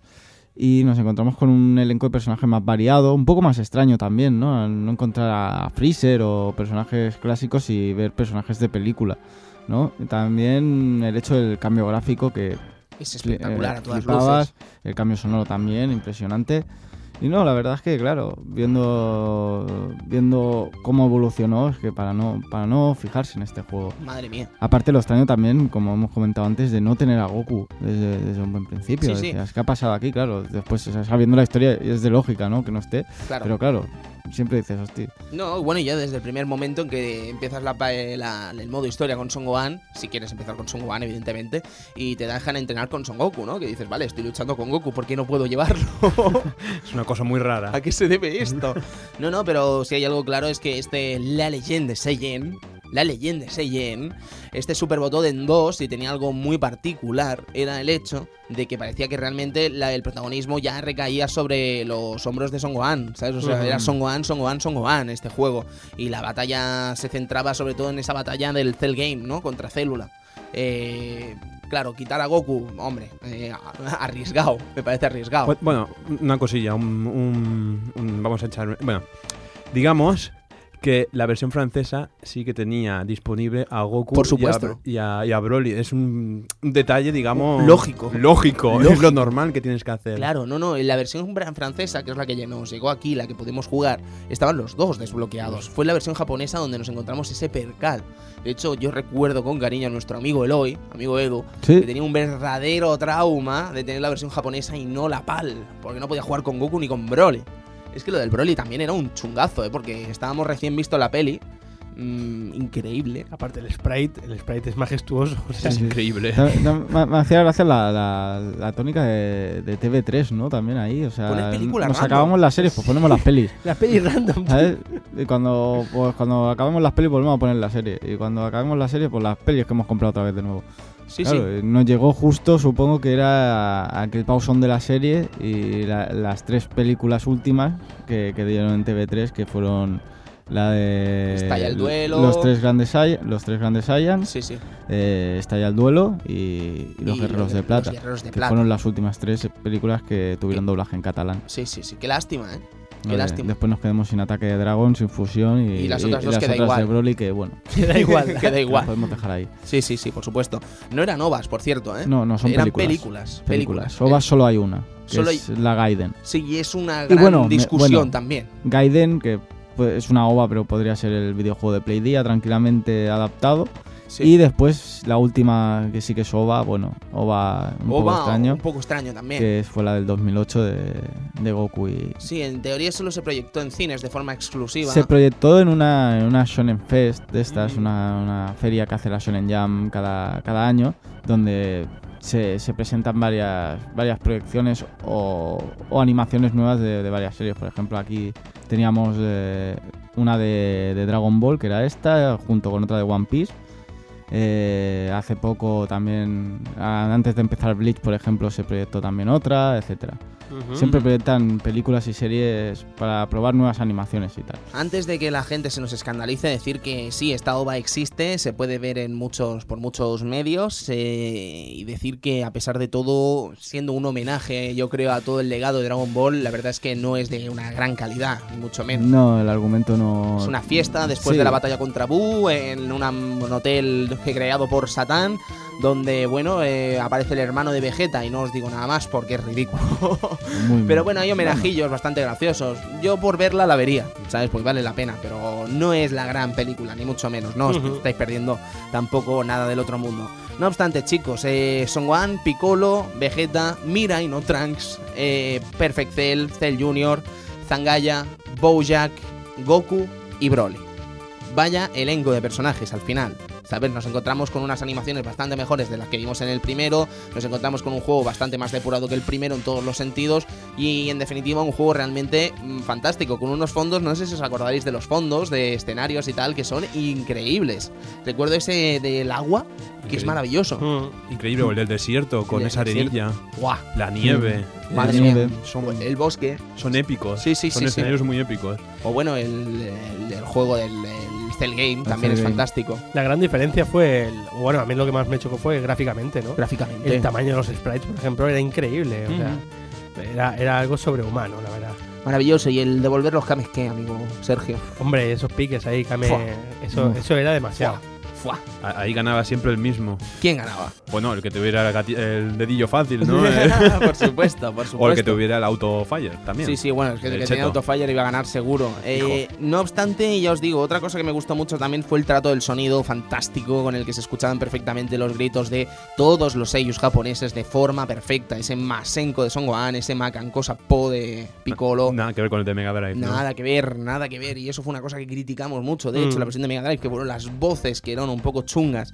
Eh, yo que sé, el Final Flash de Vegeta, es que mm, realmente increíble, ¿sabes? O Trunks, Edu. El Trunks, sello de Kikiske. Efectivamente. El sello de Ahí Kikiske. donde lo ves, sí. El sello de- Bueno, es que los sellos de Dragon Ball son, son bastante famosillos. Todos, sí, Norio sí. Wakamoto, Célula.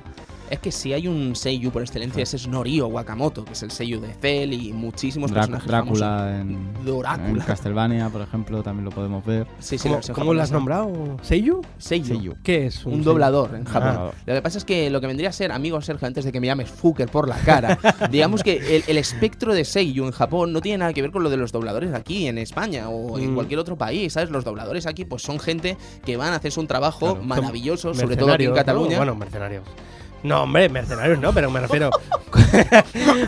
Mercenarios no. A ver. mercenarios no, pero coño, que, que hoy están doblando a, a Belleta y mañana están doblando a Heidi, ¿me entiendes? O sí, sea, sí, sí, sí, sí, a ver, totalmente. no, no. no quería, no quería meterme con el, con el, el gremio de dobladores que tengo No, no. muchos amigos dentro. Y Además de eso, ¿no? Por eso me ha sorprendido más. Por ¿no? eso, por eso. mercenario. No, Hombre, no, no. Pero no, no, pero lo que quiero decir es que aquí es, un trabajo muy, muy respetado, evidentemente, pero es que en Japón son auténticas estrellas. Son sellos, es que ya la, la misma denominación de sellos ya da a entender que son realmente gente muy respetada en el mundillo del anime y el manga. No son mercenarios. No son mercenarios, son soldados de paz. soldados de paz.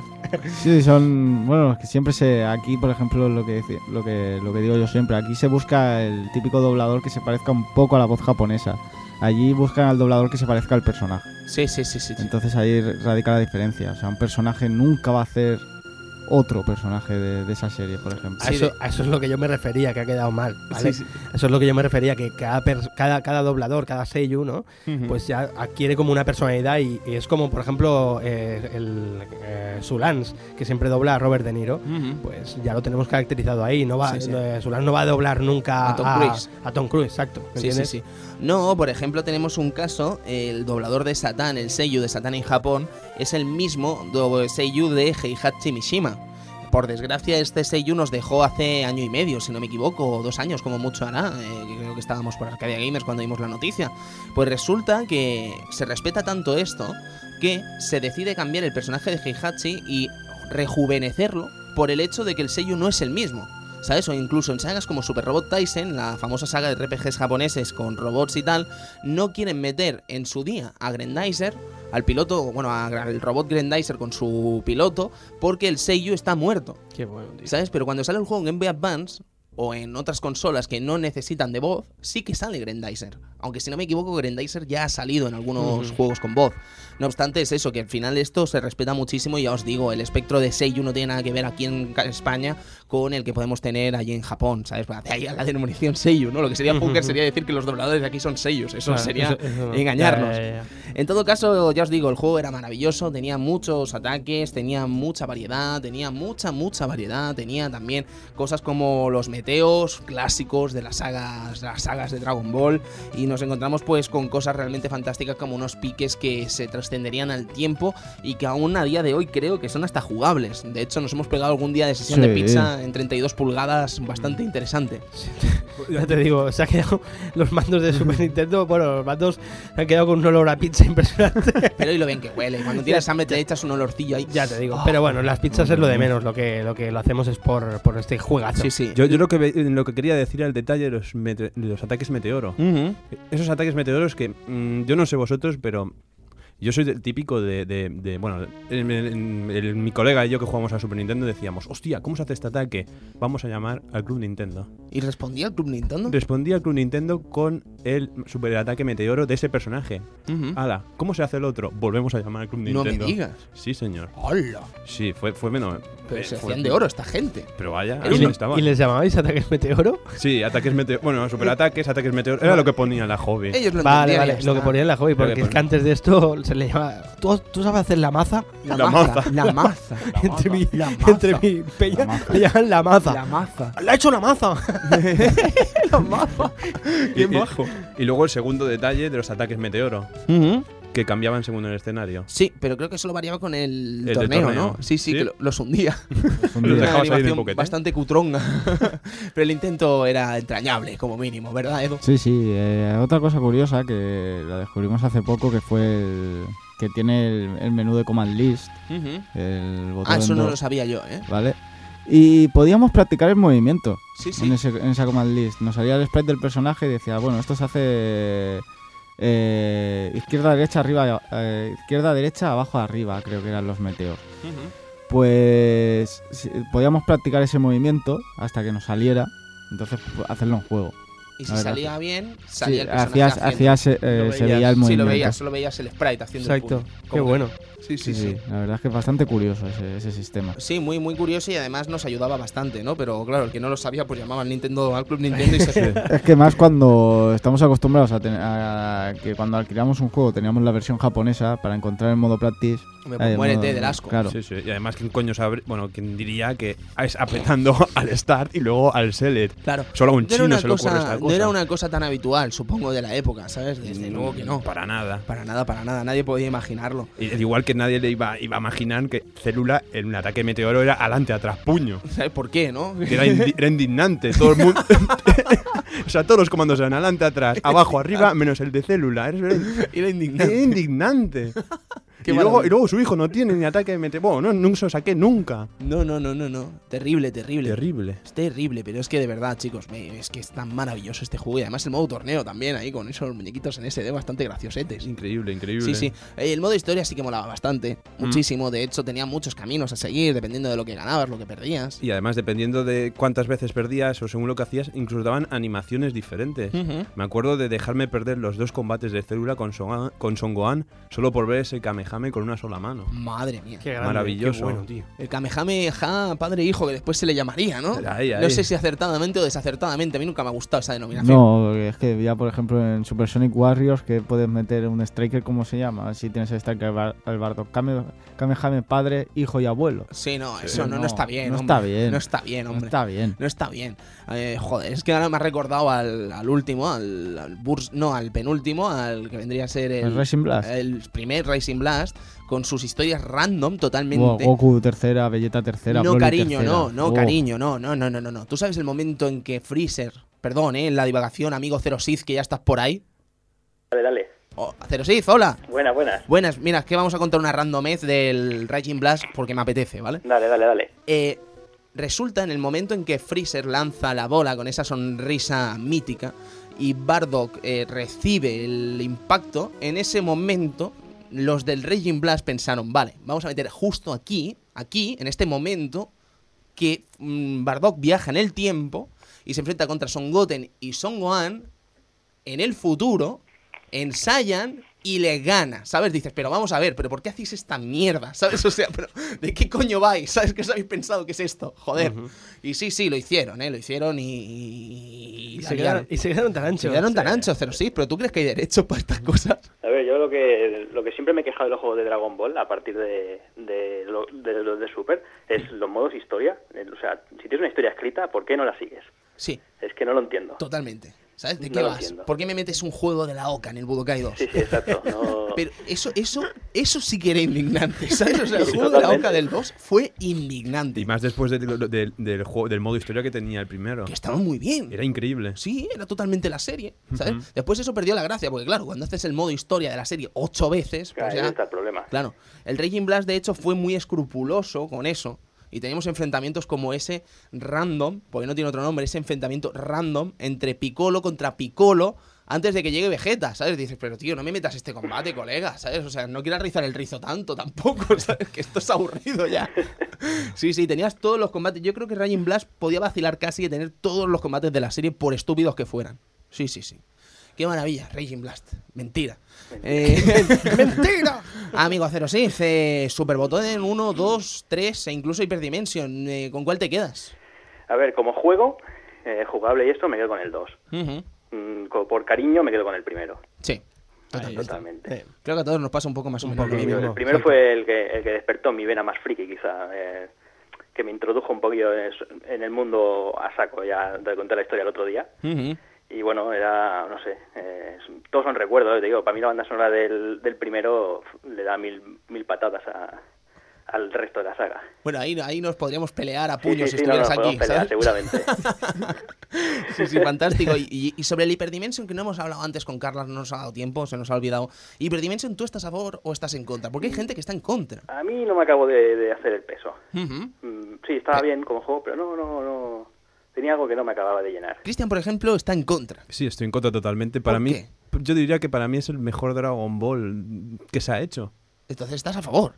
Ah, está en favor, estoy en contra. Ahora me, ahora me he perdido. ¿Te ha gustado el Hyperdimension? Pero me ha encantado. Entonces estás a favor. Ah, estaba a favor. Claro. Ah, vale. El dedo, Pues la ha el, dedo, el dedo es hacia arriba, entonces. Ah, pues entonces lo aceptamos, sí, Sí, sí, sí, sí. Estoy totalmente a favor. Amigo Edu, estás a favor totalmente. Estoy a favor, más bien porque, bueno, eh, como juego de Dragon Ball pierde un poco porque te quita, te quita las bases, Sí, claro. pero como juego de lucha está bastante bien. Sí, sí, sí. ¿Tú te acuerdas, amigo Sergio? Sí, la verdad que sí, me, me, me gustó. No sé, gráficamente parece un poquito tosco y tal, ¿no? No Estaba. Está como esos momentos en que la consola llega a su límite y lo quieren hacer también que lo hacen mal, ¿no? Sí, sí, Sí. tiene cosas raras. Tiene cosas raras. Eso le pasaba mucho a Play 1, por ejemplo, ¿sabes? Que Sí. cuando explota ya el nivel de Play 1, eh, el frame rate va tan ralentizado y va tan chungo que empiezan a verse las cosas mal, pero se ven bien. es una sí, cosa muy curiosa que le pasa a muchas consolas al final de su trayectoria. Y es eso, ¿no? Un poco, ¿no? Eh, es como. Es como luego salió el, en, en Play 2, ¿no? Salió el Super Dragon Ball, ¿no? El show Dragon Ball. El show, sí. No, pero no tiene nada que ver. No, no, no tenía que ver, pero bueno, que me refiero que era un poco lo que la diferencia que había, ¿no? Aquí no había split screen en este, ¿sabes? Era como un, un uno contra uno puro y duro. Además, lo más grande del show Dragon Ball es que viene firmado ni más ni menos por un tío legendario como es Funamizu, ¿eh? Un tío legendario, ¿eh? De la industria del juego de lucha, famoso por Capcom, Street Fighter 2 y creo que no hace Pero falta me, decir me- mucho más. Me refiero que es el que se sale un poco de la pauta. Totalmente, claro, de- totalmente. es que de hecho yo creo que el Chao Dragon Ball no es respetado por no seguir las pautas Budokai. Exacto, a eso me refería. Y este, pues el, el Hyperdimension, para mí pasaba un poco lo mismo, ¿no? Claro, Que no tenía el split screen y era como un, un versus, o sea, un uno contra uno total, un Street Fighter, ¿no? Ahí, Sí, un juego. un juego de lucha al- sí, sí. Sí, sí, sí, a mí me encanta. Es Mm, espectacular, ¿eh? Hyperdimension, sobre Mm. todo me gusta lo que vendría a ser el Son Gohan, el Mystic Gohan, me gusta Belleto, me gusta Gotrunks en tercera, me encanta ese Freezer, ese diseñaco, no sé, juego fantástico. Pero sí, pero ya te digo, eh, vaya juegos, ¿eh? Al final de Dragon Ball. Sí, sí, sí, no, no, a ver, juegos esperadísimos por todos, sobre todo en la zona de Cataluña estábamos todos que nos mordíamos las uñas. Porque es en el mercado de San Antonio como se vivía por allí, por el año 94. Eso tú piensas que es una locura, o sea, era el momento más álgido de Dragon Ball, era en el momento que, que cambiábamos fotocopias, o sea, era totalmente absurdo. Llegaban los, los mangas japoneses fotocopiados y allí todo el mundo hacía tráfico de fotocopias en el colegio, allí en el mercado San Antonio. Fíjate, fíjate que todo el mundo ha usado la palabra tráfico. Tráfico, es, que es lo que te digo. Era un puro, puro tráfico. Sí, era tráfico. Hostia, déjame esta de... Hostia, aquí, ¿qué pasa? Que sale Goku con, con el aro de, de, de- de Ángel. ¿Qué ha pasado? Y te volvías loco allí, claro. Ahí nadie sabía japonés. Claro, la gente decía, "Eh, eso se lo han inventado, eso lo ha hecho sí, un tío de mi barrio. Sí, no, yo, yo de verdad, la del Gotrunks, pensando que era Goyeta, pero era Gotrunks, ¿sabes? Eso a mí me marcó de, para siempre, ¿sabes? O, o esa de Goku en tercera, la primera vez que lo vimos, Edu, también fue en fotocopia. Uf, fue impresionante. Yo no me lo creía. No tiene Eh, cejas, no tiene cejas, ¿por qué? ¿Por qué? Eso es un error. Es, es primo de Gail. ya está, no tiene más. No tiene cejas, ¿por qué? Y luego, una cosa que se nos ha olvidado comentar, las revistas Kame, tío, eso sí que era mítico. Las revistas Kame, sí, sí. Madre tanto. mía. Y, y las Neko. Y las Neko Y las también. Neko. Pero es que una se llamaba Kame, ¿sabes? Entonces Sí. ya ahí tenía mucho ganado, ¿sabes? Sí, no, Sí es verdad, claro sí. de lo que iba. Sí, sí, y además no- le echaban morro, ¿eh? En Kame, quiero decir, si, si tenían que poner en portada a Goku siempre no había ningún problema. Te lo ponía. Total, era el, el tema principal, el 90% de la revista. Sí, sí, totalmente, totalmente. Eh, pero ya te digo, en el mercado eso debía ser increíble, ¿no? Esos momentos en que llegan los Hombre, tú juegos. imagínate, allí era, bueno, lo típico, allí la gente que lo conozca y los que no, pues en una esquina estaba el, el cambiar juegos, iba la gente con sus cartuchitos, iban cambiando y por aquí, y siempre había un domingo que aparecía el más fucker de todos, Con un cartucho nuevo de Super Dragon Ball Z, y que es japonés, que decía, entonces se le abría un corro allí y se hacía un circo casi. Sí. El tío allí en medio se sentía el rey del universo en aquel momento. Claro, el tío se había gastado más de 20.000 pelas en ese cartucho, claro, tenía- el tío tenía que, que- que explotarlo. Pues es que yo sé de gente que se ha gastado 25.000 pelas en el Superbotón en dos. Sí, Sí, sí, no, no. En la época era lo normal, ¿eh? Sí, sí. Bueno, eh, Tony, el- en el videoclub este que antes hacíamos men- mención, ¿vale? En Sarañola, estaba el 1 A 24 billetes, tío. 24 24.000 pelas. ¿eh? Y encima te lo ponían al lado de la pantalla donde estabas viendo el juego y el precio ahí, pim, ¿sabes? Sí, sí, sí. sí. Y decía, es inalcanzable, lo estoy viendo ahí. bueno, a mí no me toques. Es, es inal- Exacto. es inalcanzable, pero luego al lado veías el Art of Fighting y decías, bueno. qué, no. qué bien de Takara. no, no, no, no, el otro, el de, el de Neon Geo, el de, Ah, el de la caja grande, Ah. a, a precio de. Ah, más barato, ¿no? Sí, más barato, sí. Sí, sí, sí. 100.000 pelas. Sí, Taka- también. ¿Takara esa versión? Ah, qué grande. Bueno, bueno, entonces el mercado de San Antonio era algo maravilloso. Eso, para quien no lo sepa, amigos, es básicamente el centro de cambio de coleccionismo de toda Cataluña, podríamos decir, de toda Sí, Barcelona al menos. Eh, domingo por la mañana, mañanas mágicas allí en Barcelona, en la Ronda San Antonio, en el mercado de San Antonio mítico, que ahora mismo no sé cómo estará con la reforma, pero vamos, yo creo Está que... muy bonito. Sí, ya Sí. a ver si vamos un domingo. Sí, tío. sí, sí. Y podemos Yo- quedar con Cero Siza, además, y nos Hombre, vamos pues a mira, poner. Ah, pues, pues no sí. digo, para recordar viejos tiempos. Pues claro que sí, Pues ¿sabes? sí, sí, está muy, está muy bien. Eh, la verdad que yo creo que cualquier eh, a- bueno, aficionado al ocio este que tenemos, eh, tanto sea como cómics, como videojuegos y tal, conoce sobre el mercado San Antonio, ¿no? Y, y bueno, y el tema este de, de Dragon Ball, pues allí no fue, no fue en menos. O sea, estaba.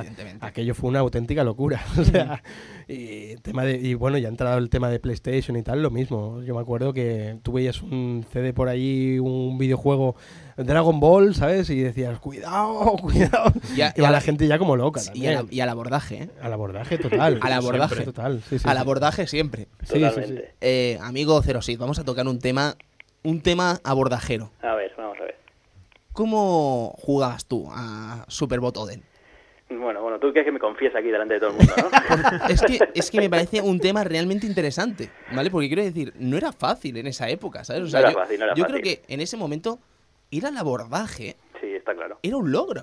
Sí, O sea, no, no, no estaba penado, era realmente ser un fucker. Sí, sí, exacto, es lo que te explicaba. Digo, bueno, la, la historia empieza, yo, bueno, como, como chaval que era, y sin trabajo, sin dinero y sin nada, ahorraba semanalmente lo que podía, de lo que me, me- me- no me gastaba, y iba guardando mi dinerito. Me, Hoy cumpleaños, ay, dame mil pesetillas, esto, lo otro, ¿no? Y, y estaba intentando reunir las 13, 14 mil pesetas que costaba Super Butoden primero. Ujú. Cuando lo logré co- conseguir, llegó un buen amigo mío y me dijo, ¿dónde vas a gastarte eso? Gástate 50.000 pesetas y te compras un Super Wheelcar. ¿Cómo un dije yo, Super a ver, Super Wheelcar, a ver, cuéntame. Sí, sí, sí, esto es un cacharro monstruoso que es, casi el, el doble de gordo que una, que una Super Nintendo, que se entra la, la boca del cartucho y tiene una disquetera, la mar de maja. Oh, qué bueno. Y a partir de ahí, pues... se ¡No es imaginar. bueno! ¡Es ilegal! No, pero que, que ya lo sé que no es le- Pero que, que, que- Oh, que lo he vivido yo eso. Al abordaje. Al ataque. Adelante, Cerosid, perdone. No, no, no, no, no, y eso, y bueno, después teníamos el, el traficante de turno, que se le pagaba una cuota mensual y el tío conectaba con las BBS holandesas y ahí hacía de falco total. Total. Pero, pero como, o sea, pero quiero decir, estamos hablando del año 94, 95. 94, imagínate, con modem a, a 12.000 iría, no creo que más. Sí, sí, a Y el 12.000 tío bajaba bits. de, BBS todos los juegos semanales, o sea, y nosotros nos juntábamos con cada semana 40, 50 juegos de Super Nintendo tranquilamente. Sí, sí, sí. Que ya prescrito. El delito ya. Sí, no, no, ya estoy... El delito es... Además, ahora, ahora tengo más de 100 cartuchos de Super Nintendo, o sea, yo creo que estoy salvado. de la Estás salvado. Hombre, por supuesto. No, no, sí, el, el delito está prescrito y es que además esto ya mm, lo vemos como, como, como Disney ve a Piratas del Caribe, ¿sabes? Quiero decir, piratas, qué buen rollo. No, no, los piratas eran malos, Eran tío. malos, tronco. o sea, quiero decir... Claro, eran los malos de la ¿Quién- película. ¿Sabes? Y ahora vemos estas historias, las vemos realmente como Piratas del Caribe, ¿no? El Sí, rollito sí. ese, no, gástate 50.000 pelas.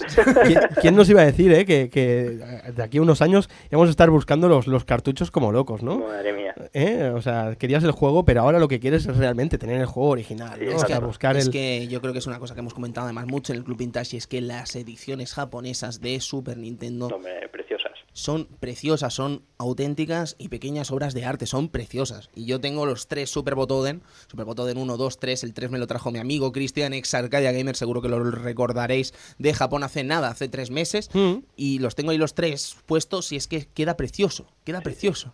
Queda precioso, no, no tiene valor ninguno ese juego, ¿vale? Pero quiero decir, pero quedan preciosos los tres. Sí, sí. Y además, uno va firmado por Hironobu Kageyama. O sea que ya te Ya, digo más. ya, ¿qué más? Y dices, Tony, no canta Kageyama en sus juegos. Ya, Da ya igual, lo sé. ¿qué más da? No tenía otra cosa para que me firmase, ¿vale? Está su espíritu.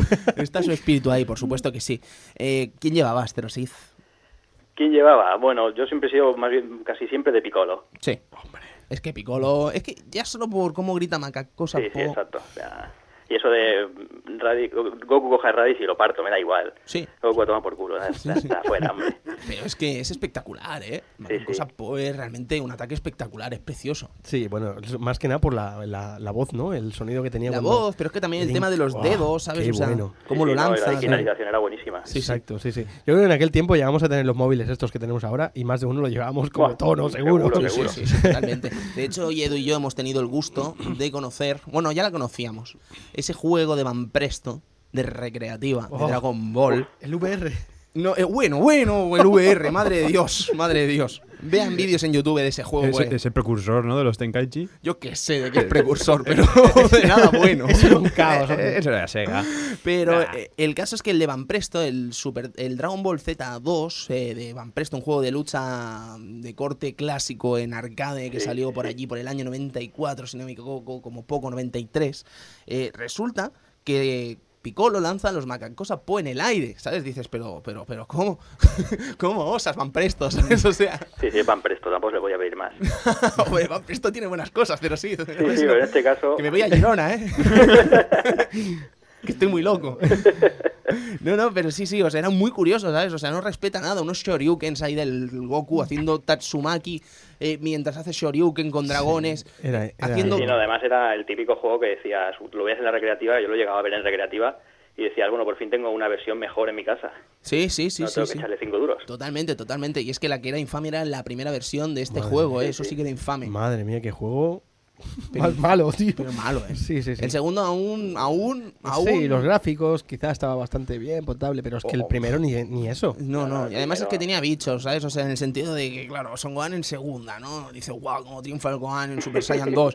Pero es que cuando gana sonríe, dices, a ver, Sí, no, no, no cuadra, no cuadra. no, no está bien. Así que Piccolo, amigo Ferocis. Yo no sé vosotros, yo Son Gohan, Yo, Vegeta. Vegeta. Mm, Yo, eh, ¿cómo se llamaba este personaje? que ¿Kujila se llamaba la versión francesa? Eh, sí, Bojack, ¿no? Boyac, Sí, Boyac, sí, me sí, encantaba. es que esas, era pat- verde, esas tío. tijeras que mandaban a- a- allí, a muy Sí, lejos. estaba, estaba contento el Bojack, ¿eh? Sí, pues. Sí. Bueno, ¿Qui- ¿Quién llevabas tú? Trunks. Bueno, ya, ya lo sé. Hombre, ¿qué vas a Trunks? ¿quién? Si no. Si se quería poner el pelo como Trunks, pues está clarísimo. Yo lo que no sé- claro. Sí, sí, está clarísimo. Yo, otra cosa que no sabíamos y hemos descubierto hace relativamente poco, gracias a la realización de este guion, ha sido que realmente la, la Bojack y compañía, que estaban mal, tenían nombres random en la versión francesa, Sí, Tara. muy típico de los franceses. Sí, pero ¿sabes, eh, Cerosiz, que realmente en las películas eh, francesas no los llamaron así? No, bueno, Que fue random total a la hora de traducir el juego al francés. Madre mía. El tío traductor dijo, a ver, Broly, pues Tara. ¿A qué vendría eso de Tara? no lo sé, porque el juego está- no está tarado. Ah, eso te iba a decir, a mí me recuerda eso de Tara de los camiones. Digo, Sí, sí, sí. que pesa mucho. Sí, sí, sí, Tara, los Oh. tractores, y sí, sí, totalmente. Pero ya os digo, no, no tenía, no, era un error tonto además. Oye, es raro, porque ya te digo, los franceses tienen mucha fijación por cambio de nombre de personajes esas Sí, cosas. sí, sí, sí, Pero, sí. hasta ese nivel ya, si Ujú. el anime no lo habían cambiado, Totalmente. Pues amigo Zero Six, yo no sé si querrás concluir con alguna frase mítica, algo que te recuerda a Dragon Ball, algo, una descripción de este fenómeno bola de drag, en definitiva aquí. Bueno, a mí Dragon Ball me lleva a años mejores en el tema de- del vicio, totalmente, y bueno, no sé, eh, unos tiempos complicados, difíciles. O sea, cuando tú querías un truco, no había manera, o sea, te querías pasar un juego, te volvías loco.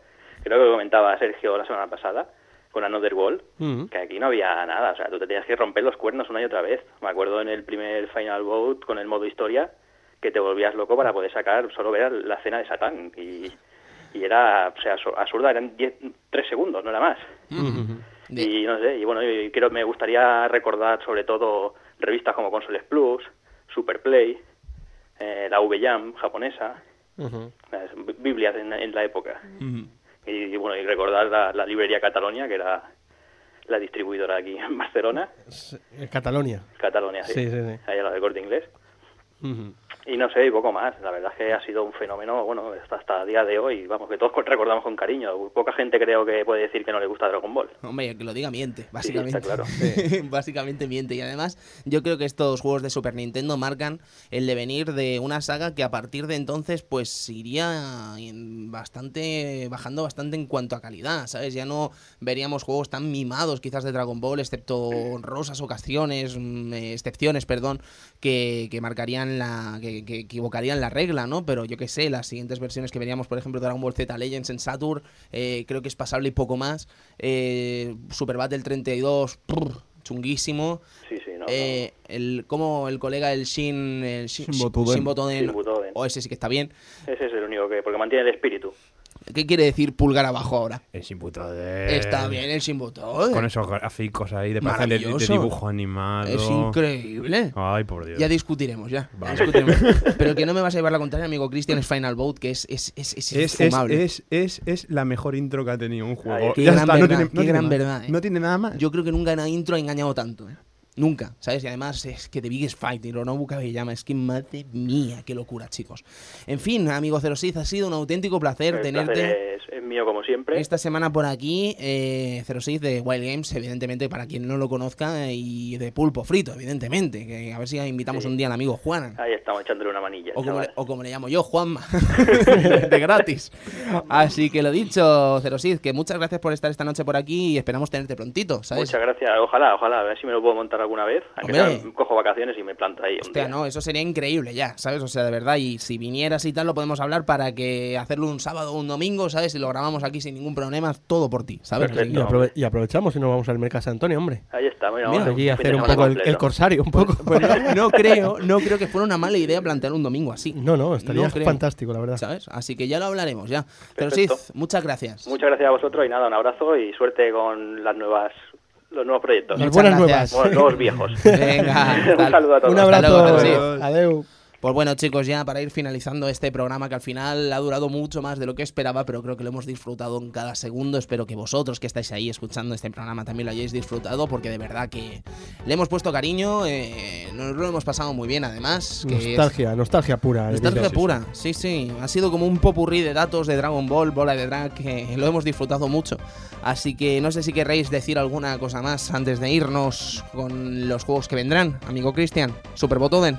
El Superbuto de nombre, pues lo que hemos dicho, mm, increíble esa segunda parte y esa tercera parte que mm, jugablemente era también muy buena, pero que parece que dio el bajón. no sí, venía, cor- venía cortico de contenido. Sí, sí, Ujú. Era lo único malo que tenía. Sí, sí, sí, por supuesto. Amigo Sergio. Pues eso, meter el cartucho, ¿no? Y la pantalla en negro y escuchar. O menos te Escucha. manda, guau. Eso, eso era, era impresionante. En el primero también, ¿te acuerdas? Sí, no me Pero acuerdo no, que- no me acuerdo qué frase decía. no, en el primero decían algo, salía sí. la... Sí, sí, sí, también. De, No, "Hola, hola, Goku. Ah, claro. Sí. Osh, ahora Goku. Sí.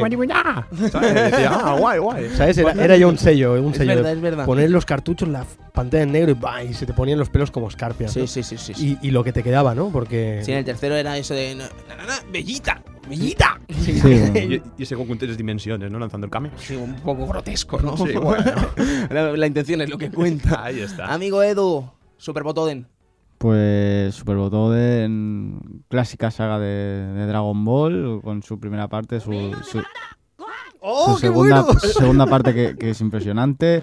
Eh, tercera parte que, bueno, eh, jugablemente estaba muy bien, pero claro, primero lo- un modo historia que no acababa por, porque la saga de Buu no estaba totalmente finalizada en anime. Ni empezada casi. Ni, ni empezaba casi, lo- los personajes tampoco llaman mucho la atención. No, pues era un poco, sí, era un poco chungo, ¿no? El Trunks Golden, pequeños, Adiwits. Es que la saga de Buu tampoco se caracteriza por tener buenos personajes, sinceramente. Al principio no, Edu, pero es que yo creo que a ese juego le añades Piccolo, le añades Gotrunks, le añades Mystic Gohan, le añades un Buu importante, no el gordo, sino uno de los importantes, Sí, pero por ejemplo, lo rematas. mm, Piccolo por nostalgia, porque en la saga de Buu Piccolo Hace más bien poco, es cierto. pinta, pinta menos, por lo tanto Sí, ahí sí. ya no, no tendría ni, ni gracia tener a Piccolo. A- al Dragon Ball Z3 le metes eso, le metes Yo estos solo veo falta Gotanks, Belleto y, Madre y mía, Mystic. Gohan. Sí, es que le metes esos tres personajes y ya tienes un muy buen juego y quitas ese Son Gohan que no va a ninguna parte. O sea, claro, es que para la época es, es eso o quedarte sin Gohan. Claro. Claro, Pero que- ponle otro traje, por ejemplo, no sé. Quiero decir, podrían haberle puesto el traje del Grid Saiyan sin las parafernalias, ¿sabes? O sea, como sale en el torneo al final contra Kibito. Y además es que Kaioshin es un personaje horrible, joder. Claro, habla, pero- es que me cago en la ¿Quién hostia. metes? Claro, ya, ya, ya. es que no ya. tiene culpa, metes a Pui Pui. No, no.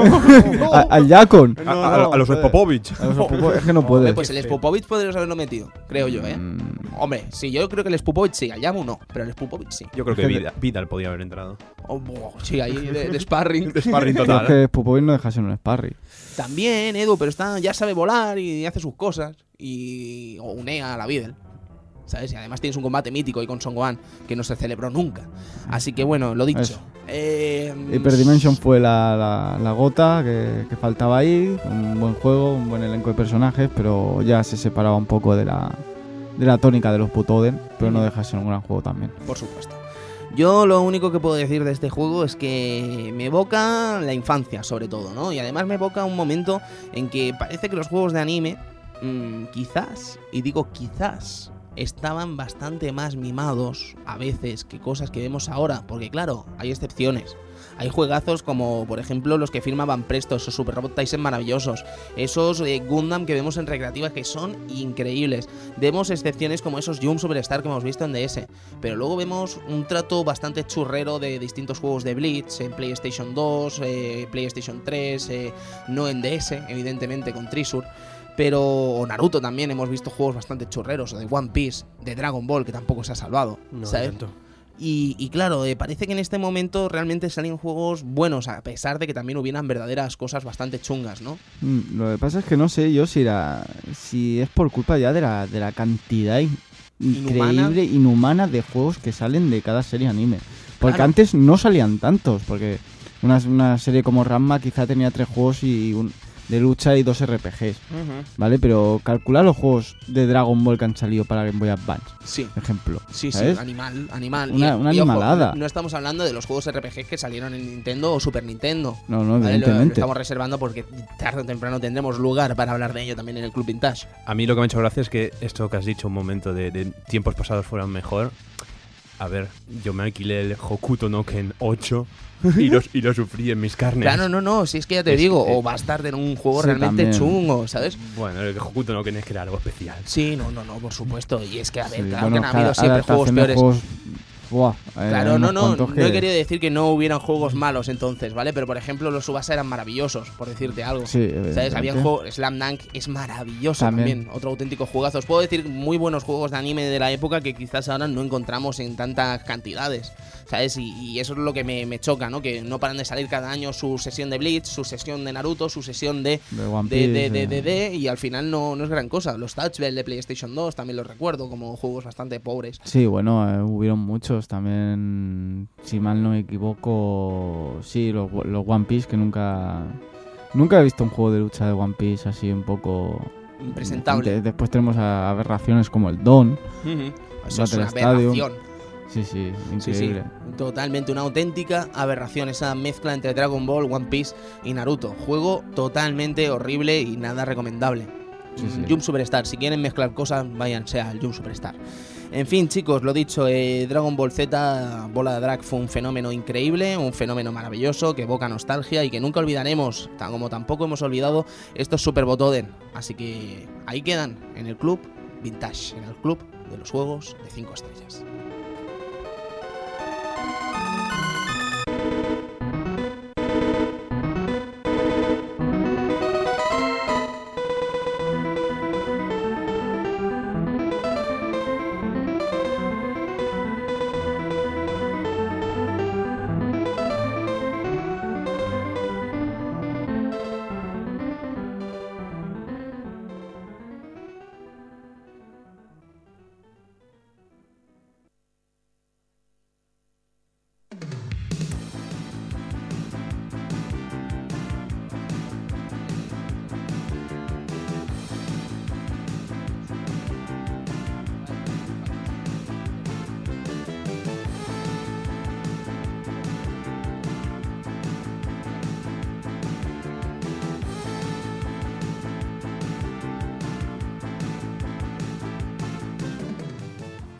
Doble Dragon, chicos, beat'em up en leyenda auténtica de los recreativos y tecnos en general, una empresa que como bien decíamos eh, marcó grandes hitos de los arcades, marcó grandes hitos en consola, pero que al final tuvo un desgraciado final que repasaremos por supuesto aquí en el Club Vintage. Vamos a hablar de muchas cosas de tecnos, vamos a hablar de Doble Dragon, vamos a hablar de Kunio Kun, vamos a hablar de ese maravilloso juego de Neo Geo que ahora mismo no recuerdo el nombre, amigo Edu, con diseños del tío de Fatal Fury.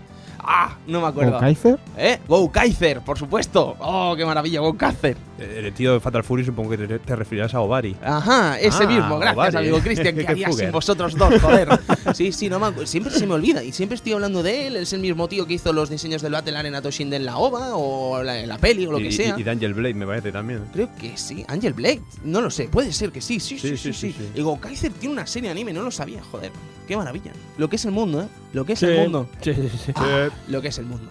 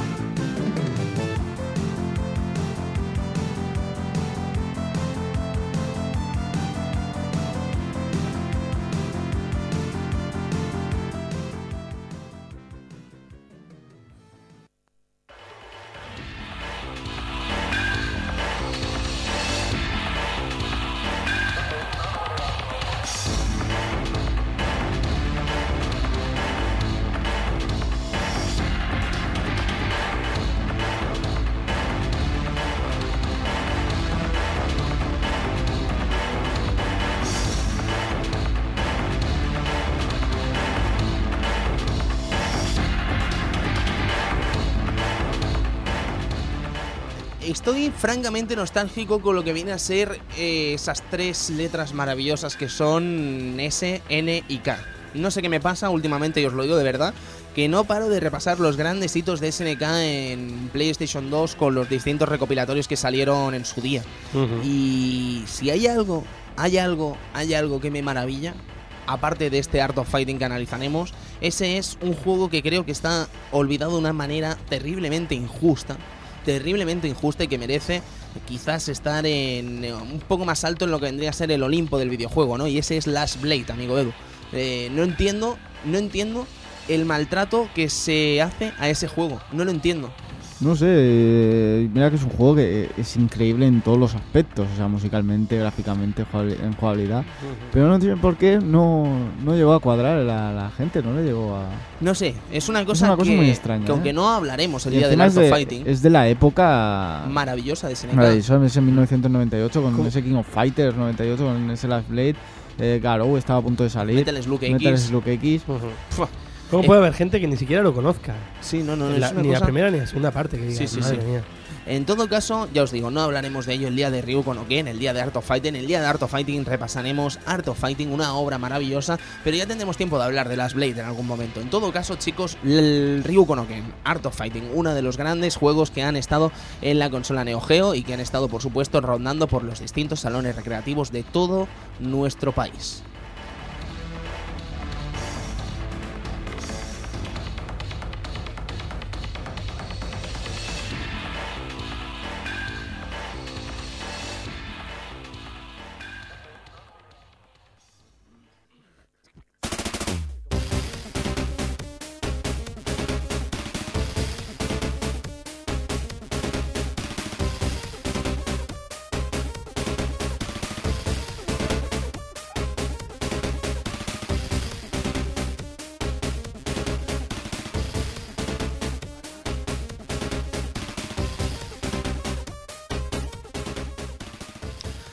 Curioso que decidamos hablar de Contra. Bueno, no tiene nada de curioso en realidad, pero decidimos hablar de Contra cuando Contra vuelve, como aquel que dice, ¿no? Con esa maravillosidad hecha por Arc System System Works, Works. amigo Edu. Efectivamente, Arc System Works y Konami haciendo ese Hard Cops, no contra. Hard Cops Under Pricing. ¿Qué juega? Se queda sin palabras el pobre. sí, Sí, ha emocionado. Sí, sí, es que es maravilloso. ¿Lo habéis Eh, jugado ya? Sí, un poquito, un Yo me, poquito. yo me baja la demo. ¿Y qué, qué tal, amigo Cristian? Mm, Me ha gustado mucho, sobre todo el tema de que haya cuatro personajes y uno lleva una espada. Oh, Es que siempre. Ah, Aunque, aunque de- en la demo no es seleccionable, pero bueno. Pero ya se le ve. Strider. Pero me ha, me ha gustado. me ha Fantástico. Mm, Strider. Mm. Strider. Strider en contra. Vale. Impresionante. Y Probotector hablaremos también, ¿no? Supongo. Por supuesto. Hombre, claro. Probotector, la versión de Mega Drive, ¿os acordáis? Que cambiaron el perro, pusieron un perro allí. Sí, no, no, el perro ya estaba. No, lo el que no estaban eran los El robots. robot, el robot pequeñito, quería decir. Sí, pero el robot también estaba. Lo que eran los dos, el hombre y la mujer, los cambiaron por, Por robots. androides, sí, sí, sí. Ahí pues, de gratis, totalmente. Gratis. pero- El perro, el perro. el perro, el lobo, el hombre lobo. Ese perro, ¿quién te iba a decir que se iba a girar, te iba a mirar y, ¿eh? Sí, sí, sí, sí. Famoso, ¿eh? A mí no, a mí no me lo iba a decir nadie, desde luego. No me lo iba a decir nadie, amigo Edu. Qué, qué dificultad. Ah, qué dificultad. Qué maravillosidad, no se hacen juegos para hombres ya. ¿No? No.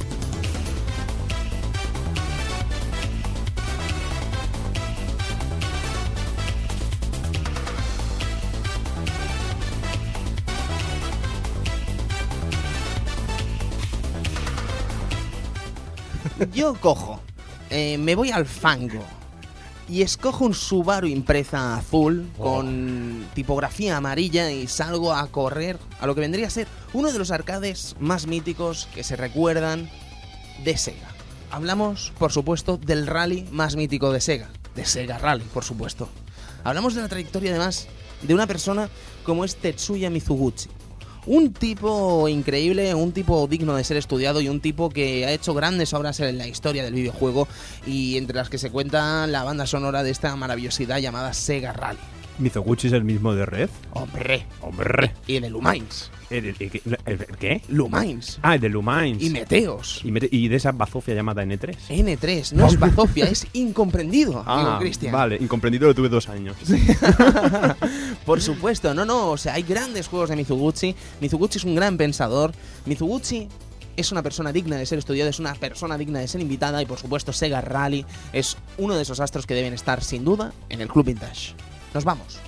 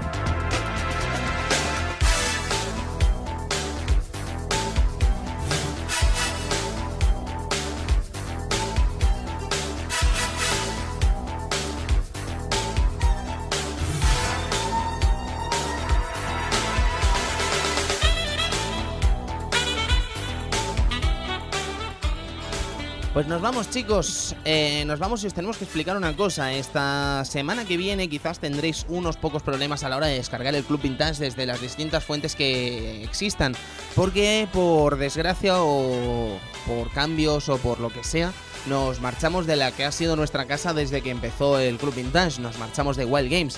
No sin antes, evidentemente, agradecer a todo el equipo humano de Wild Games el que ha sido la ayuda que nos han dado durante todos estos meses y que nos ayudaron incluso a despegar en un piloto, el de Donkey Kong, que lo grabamos de ya del rollo, ahí del rollo de LED, de hecho allí en el Prat Radio, gracias a la inestimable ayuda de nuestro queridísimo amigo Miguel. O el Kio, como lo conoceréis vosotros. Eh, no sé, muchas gracias de verdad a todos, lo, lo que vendría a ser el equipo de Wild Games, a todo el equipo humano de Wild Games. Agradecer muy especialmente a Javi, la presencia que tuvo en ese programa fantástico de Master System y Ocarina of Time, también a Alex, a Tachenko por esa fantástica llegada en Ocarina of Time. A, nuestro amigo Zero Sith, evidentemente, por todas las veces que ha estado aquí. eh, también a Miguel, por supuesto, por la versión, ese programa Super Mario Bros. 3, ese debut con el que contamos con su ayuda. De verdad, muchas gracias, Miguel. Y también, no se me puede olvidar, a mi hermanísimo Connie en ese especial Terranisma codo a codo con Chache en el que hicieron uno de los grandes programas que recuerda del Club Vintage. Amigo Connie, muchas gracias, estés donde estés. Y te digo lo mismo que le dije a Samu, básicamente, que le dije a Chache, que por suerte ya hemos arreglado con Chache. Es una desgracia, amigo Connie, es una desgracia que no estés no estés en un micro o no estés en una mesa. Se te echa de menos, Connie, de verdad, muchísimo. Y espero que los caminos nos crucen de nuevo en alguna manera, en algún lugar y podamos compartir lo que es una de nuestras pasiones, que es la radio. Así que, amigo Connie, un abrazo muy fuerte y eso, y que te vaya todo muy bien por allí por Cangas. Eh, chicos, eh, nos vamos. eh, llegaremos en dos semanitas con Doble Dragon. Así que lo dicho, nos iremos viendo durante esta ritmo bisemanal eh, con la llegada de Arcadia Gamers por culpa del horario que no nos permite estar cada semana como nos gustaría, pero os aseguro que será temporal. En la temporada que viene, que por supuesto os adelanto desde ya, que habrá Club Vintage. eh, creo que no hace falta que digamos nada más al respecto, ¿no? No hace falta decir Habrá nada más. seguro, no. El. Club Vintage no acaba mm, hasta que no se nos acabe la cuerda y tenemos para rato decir eso, que el Club Vintage seguirá y esperemos que para la temporada que viene pues volvamos al ritmo semanal. Lo que pasa es que ahora mismo, por suerte o por desgracia, no podemos afrontarlo como nos gustaría. Así que lo dicho, eh, no es motivo de, de entristecerse, porque el Club Vintage eh, con este ritmo bisemanal solo puede ganar en calidad.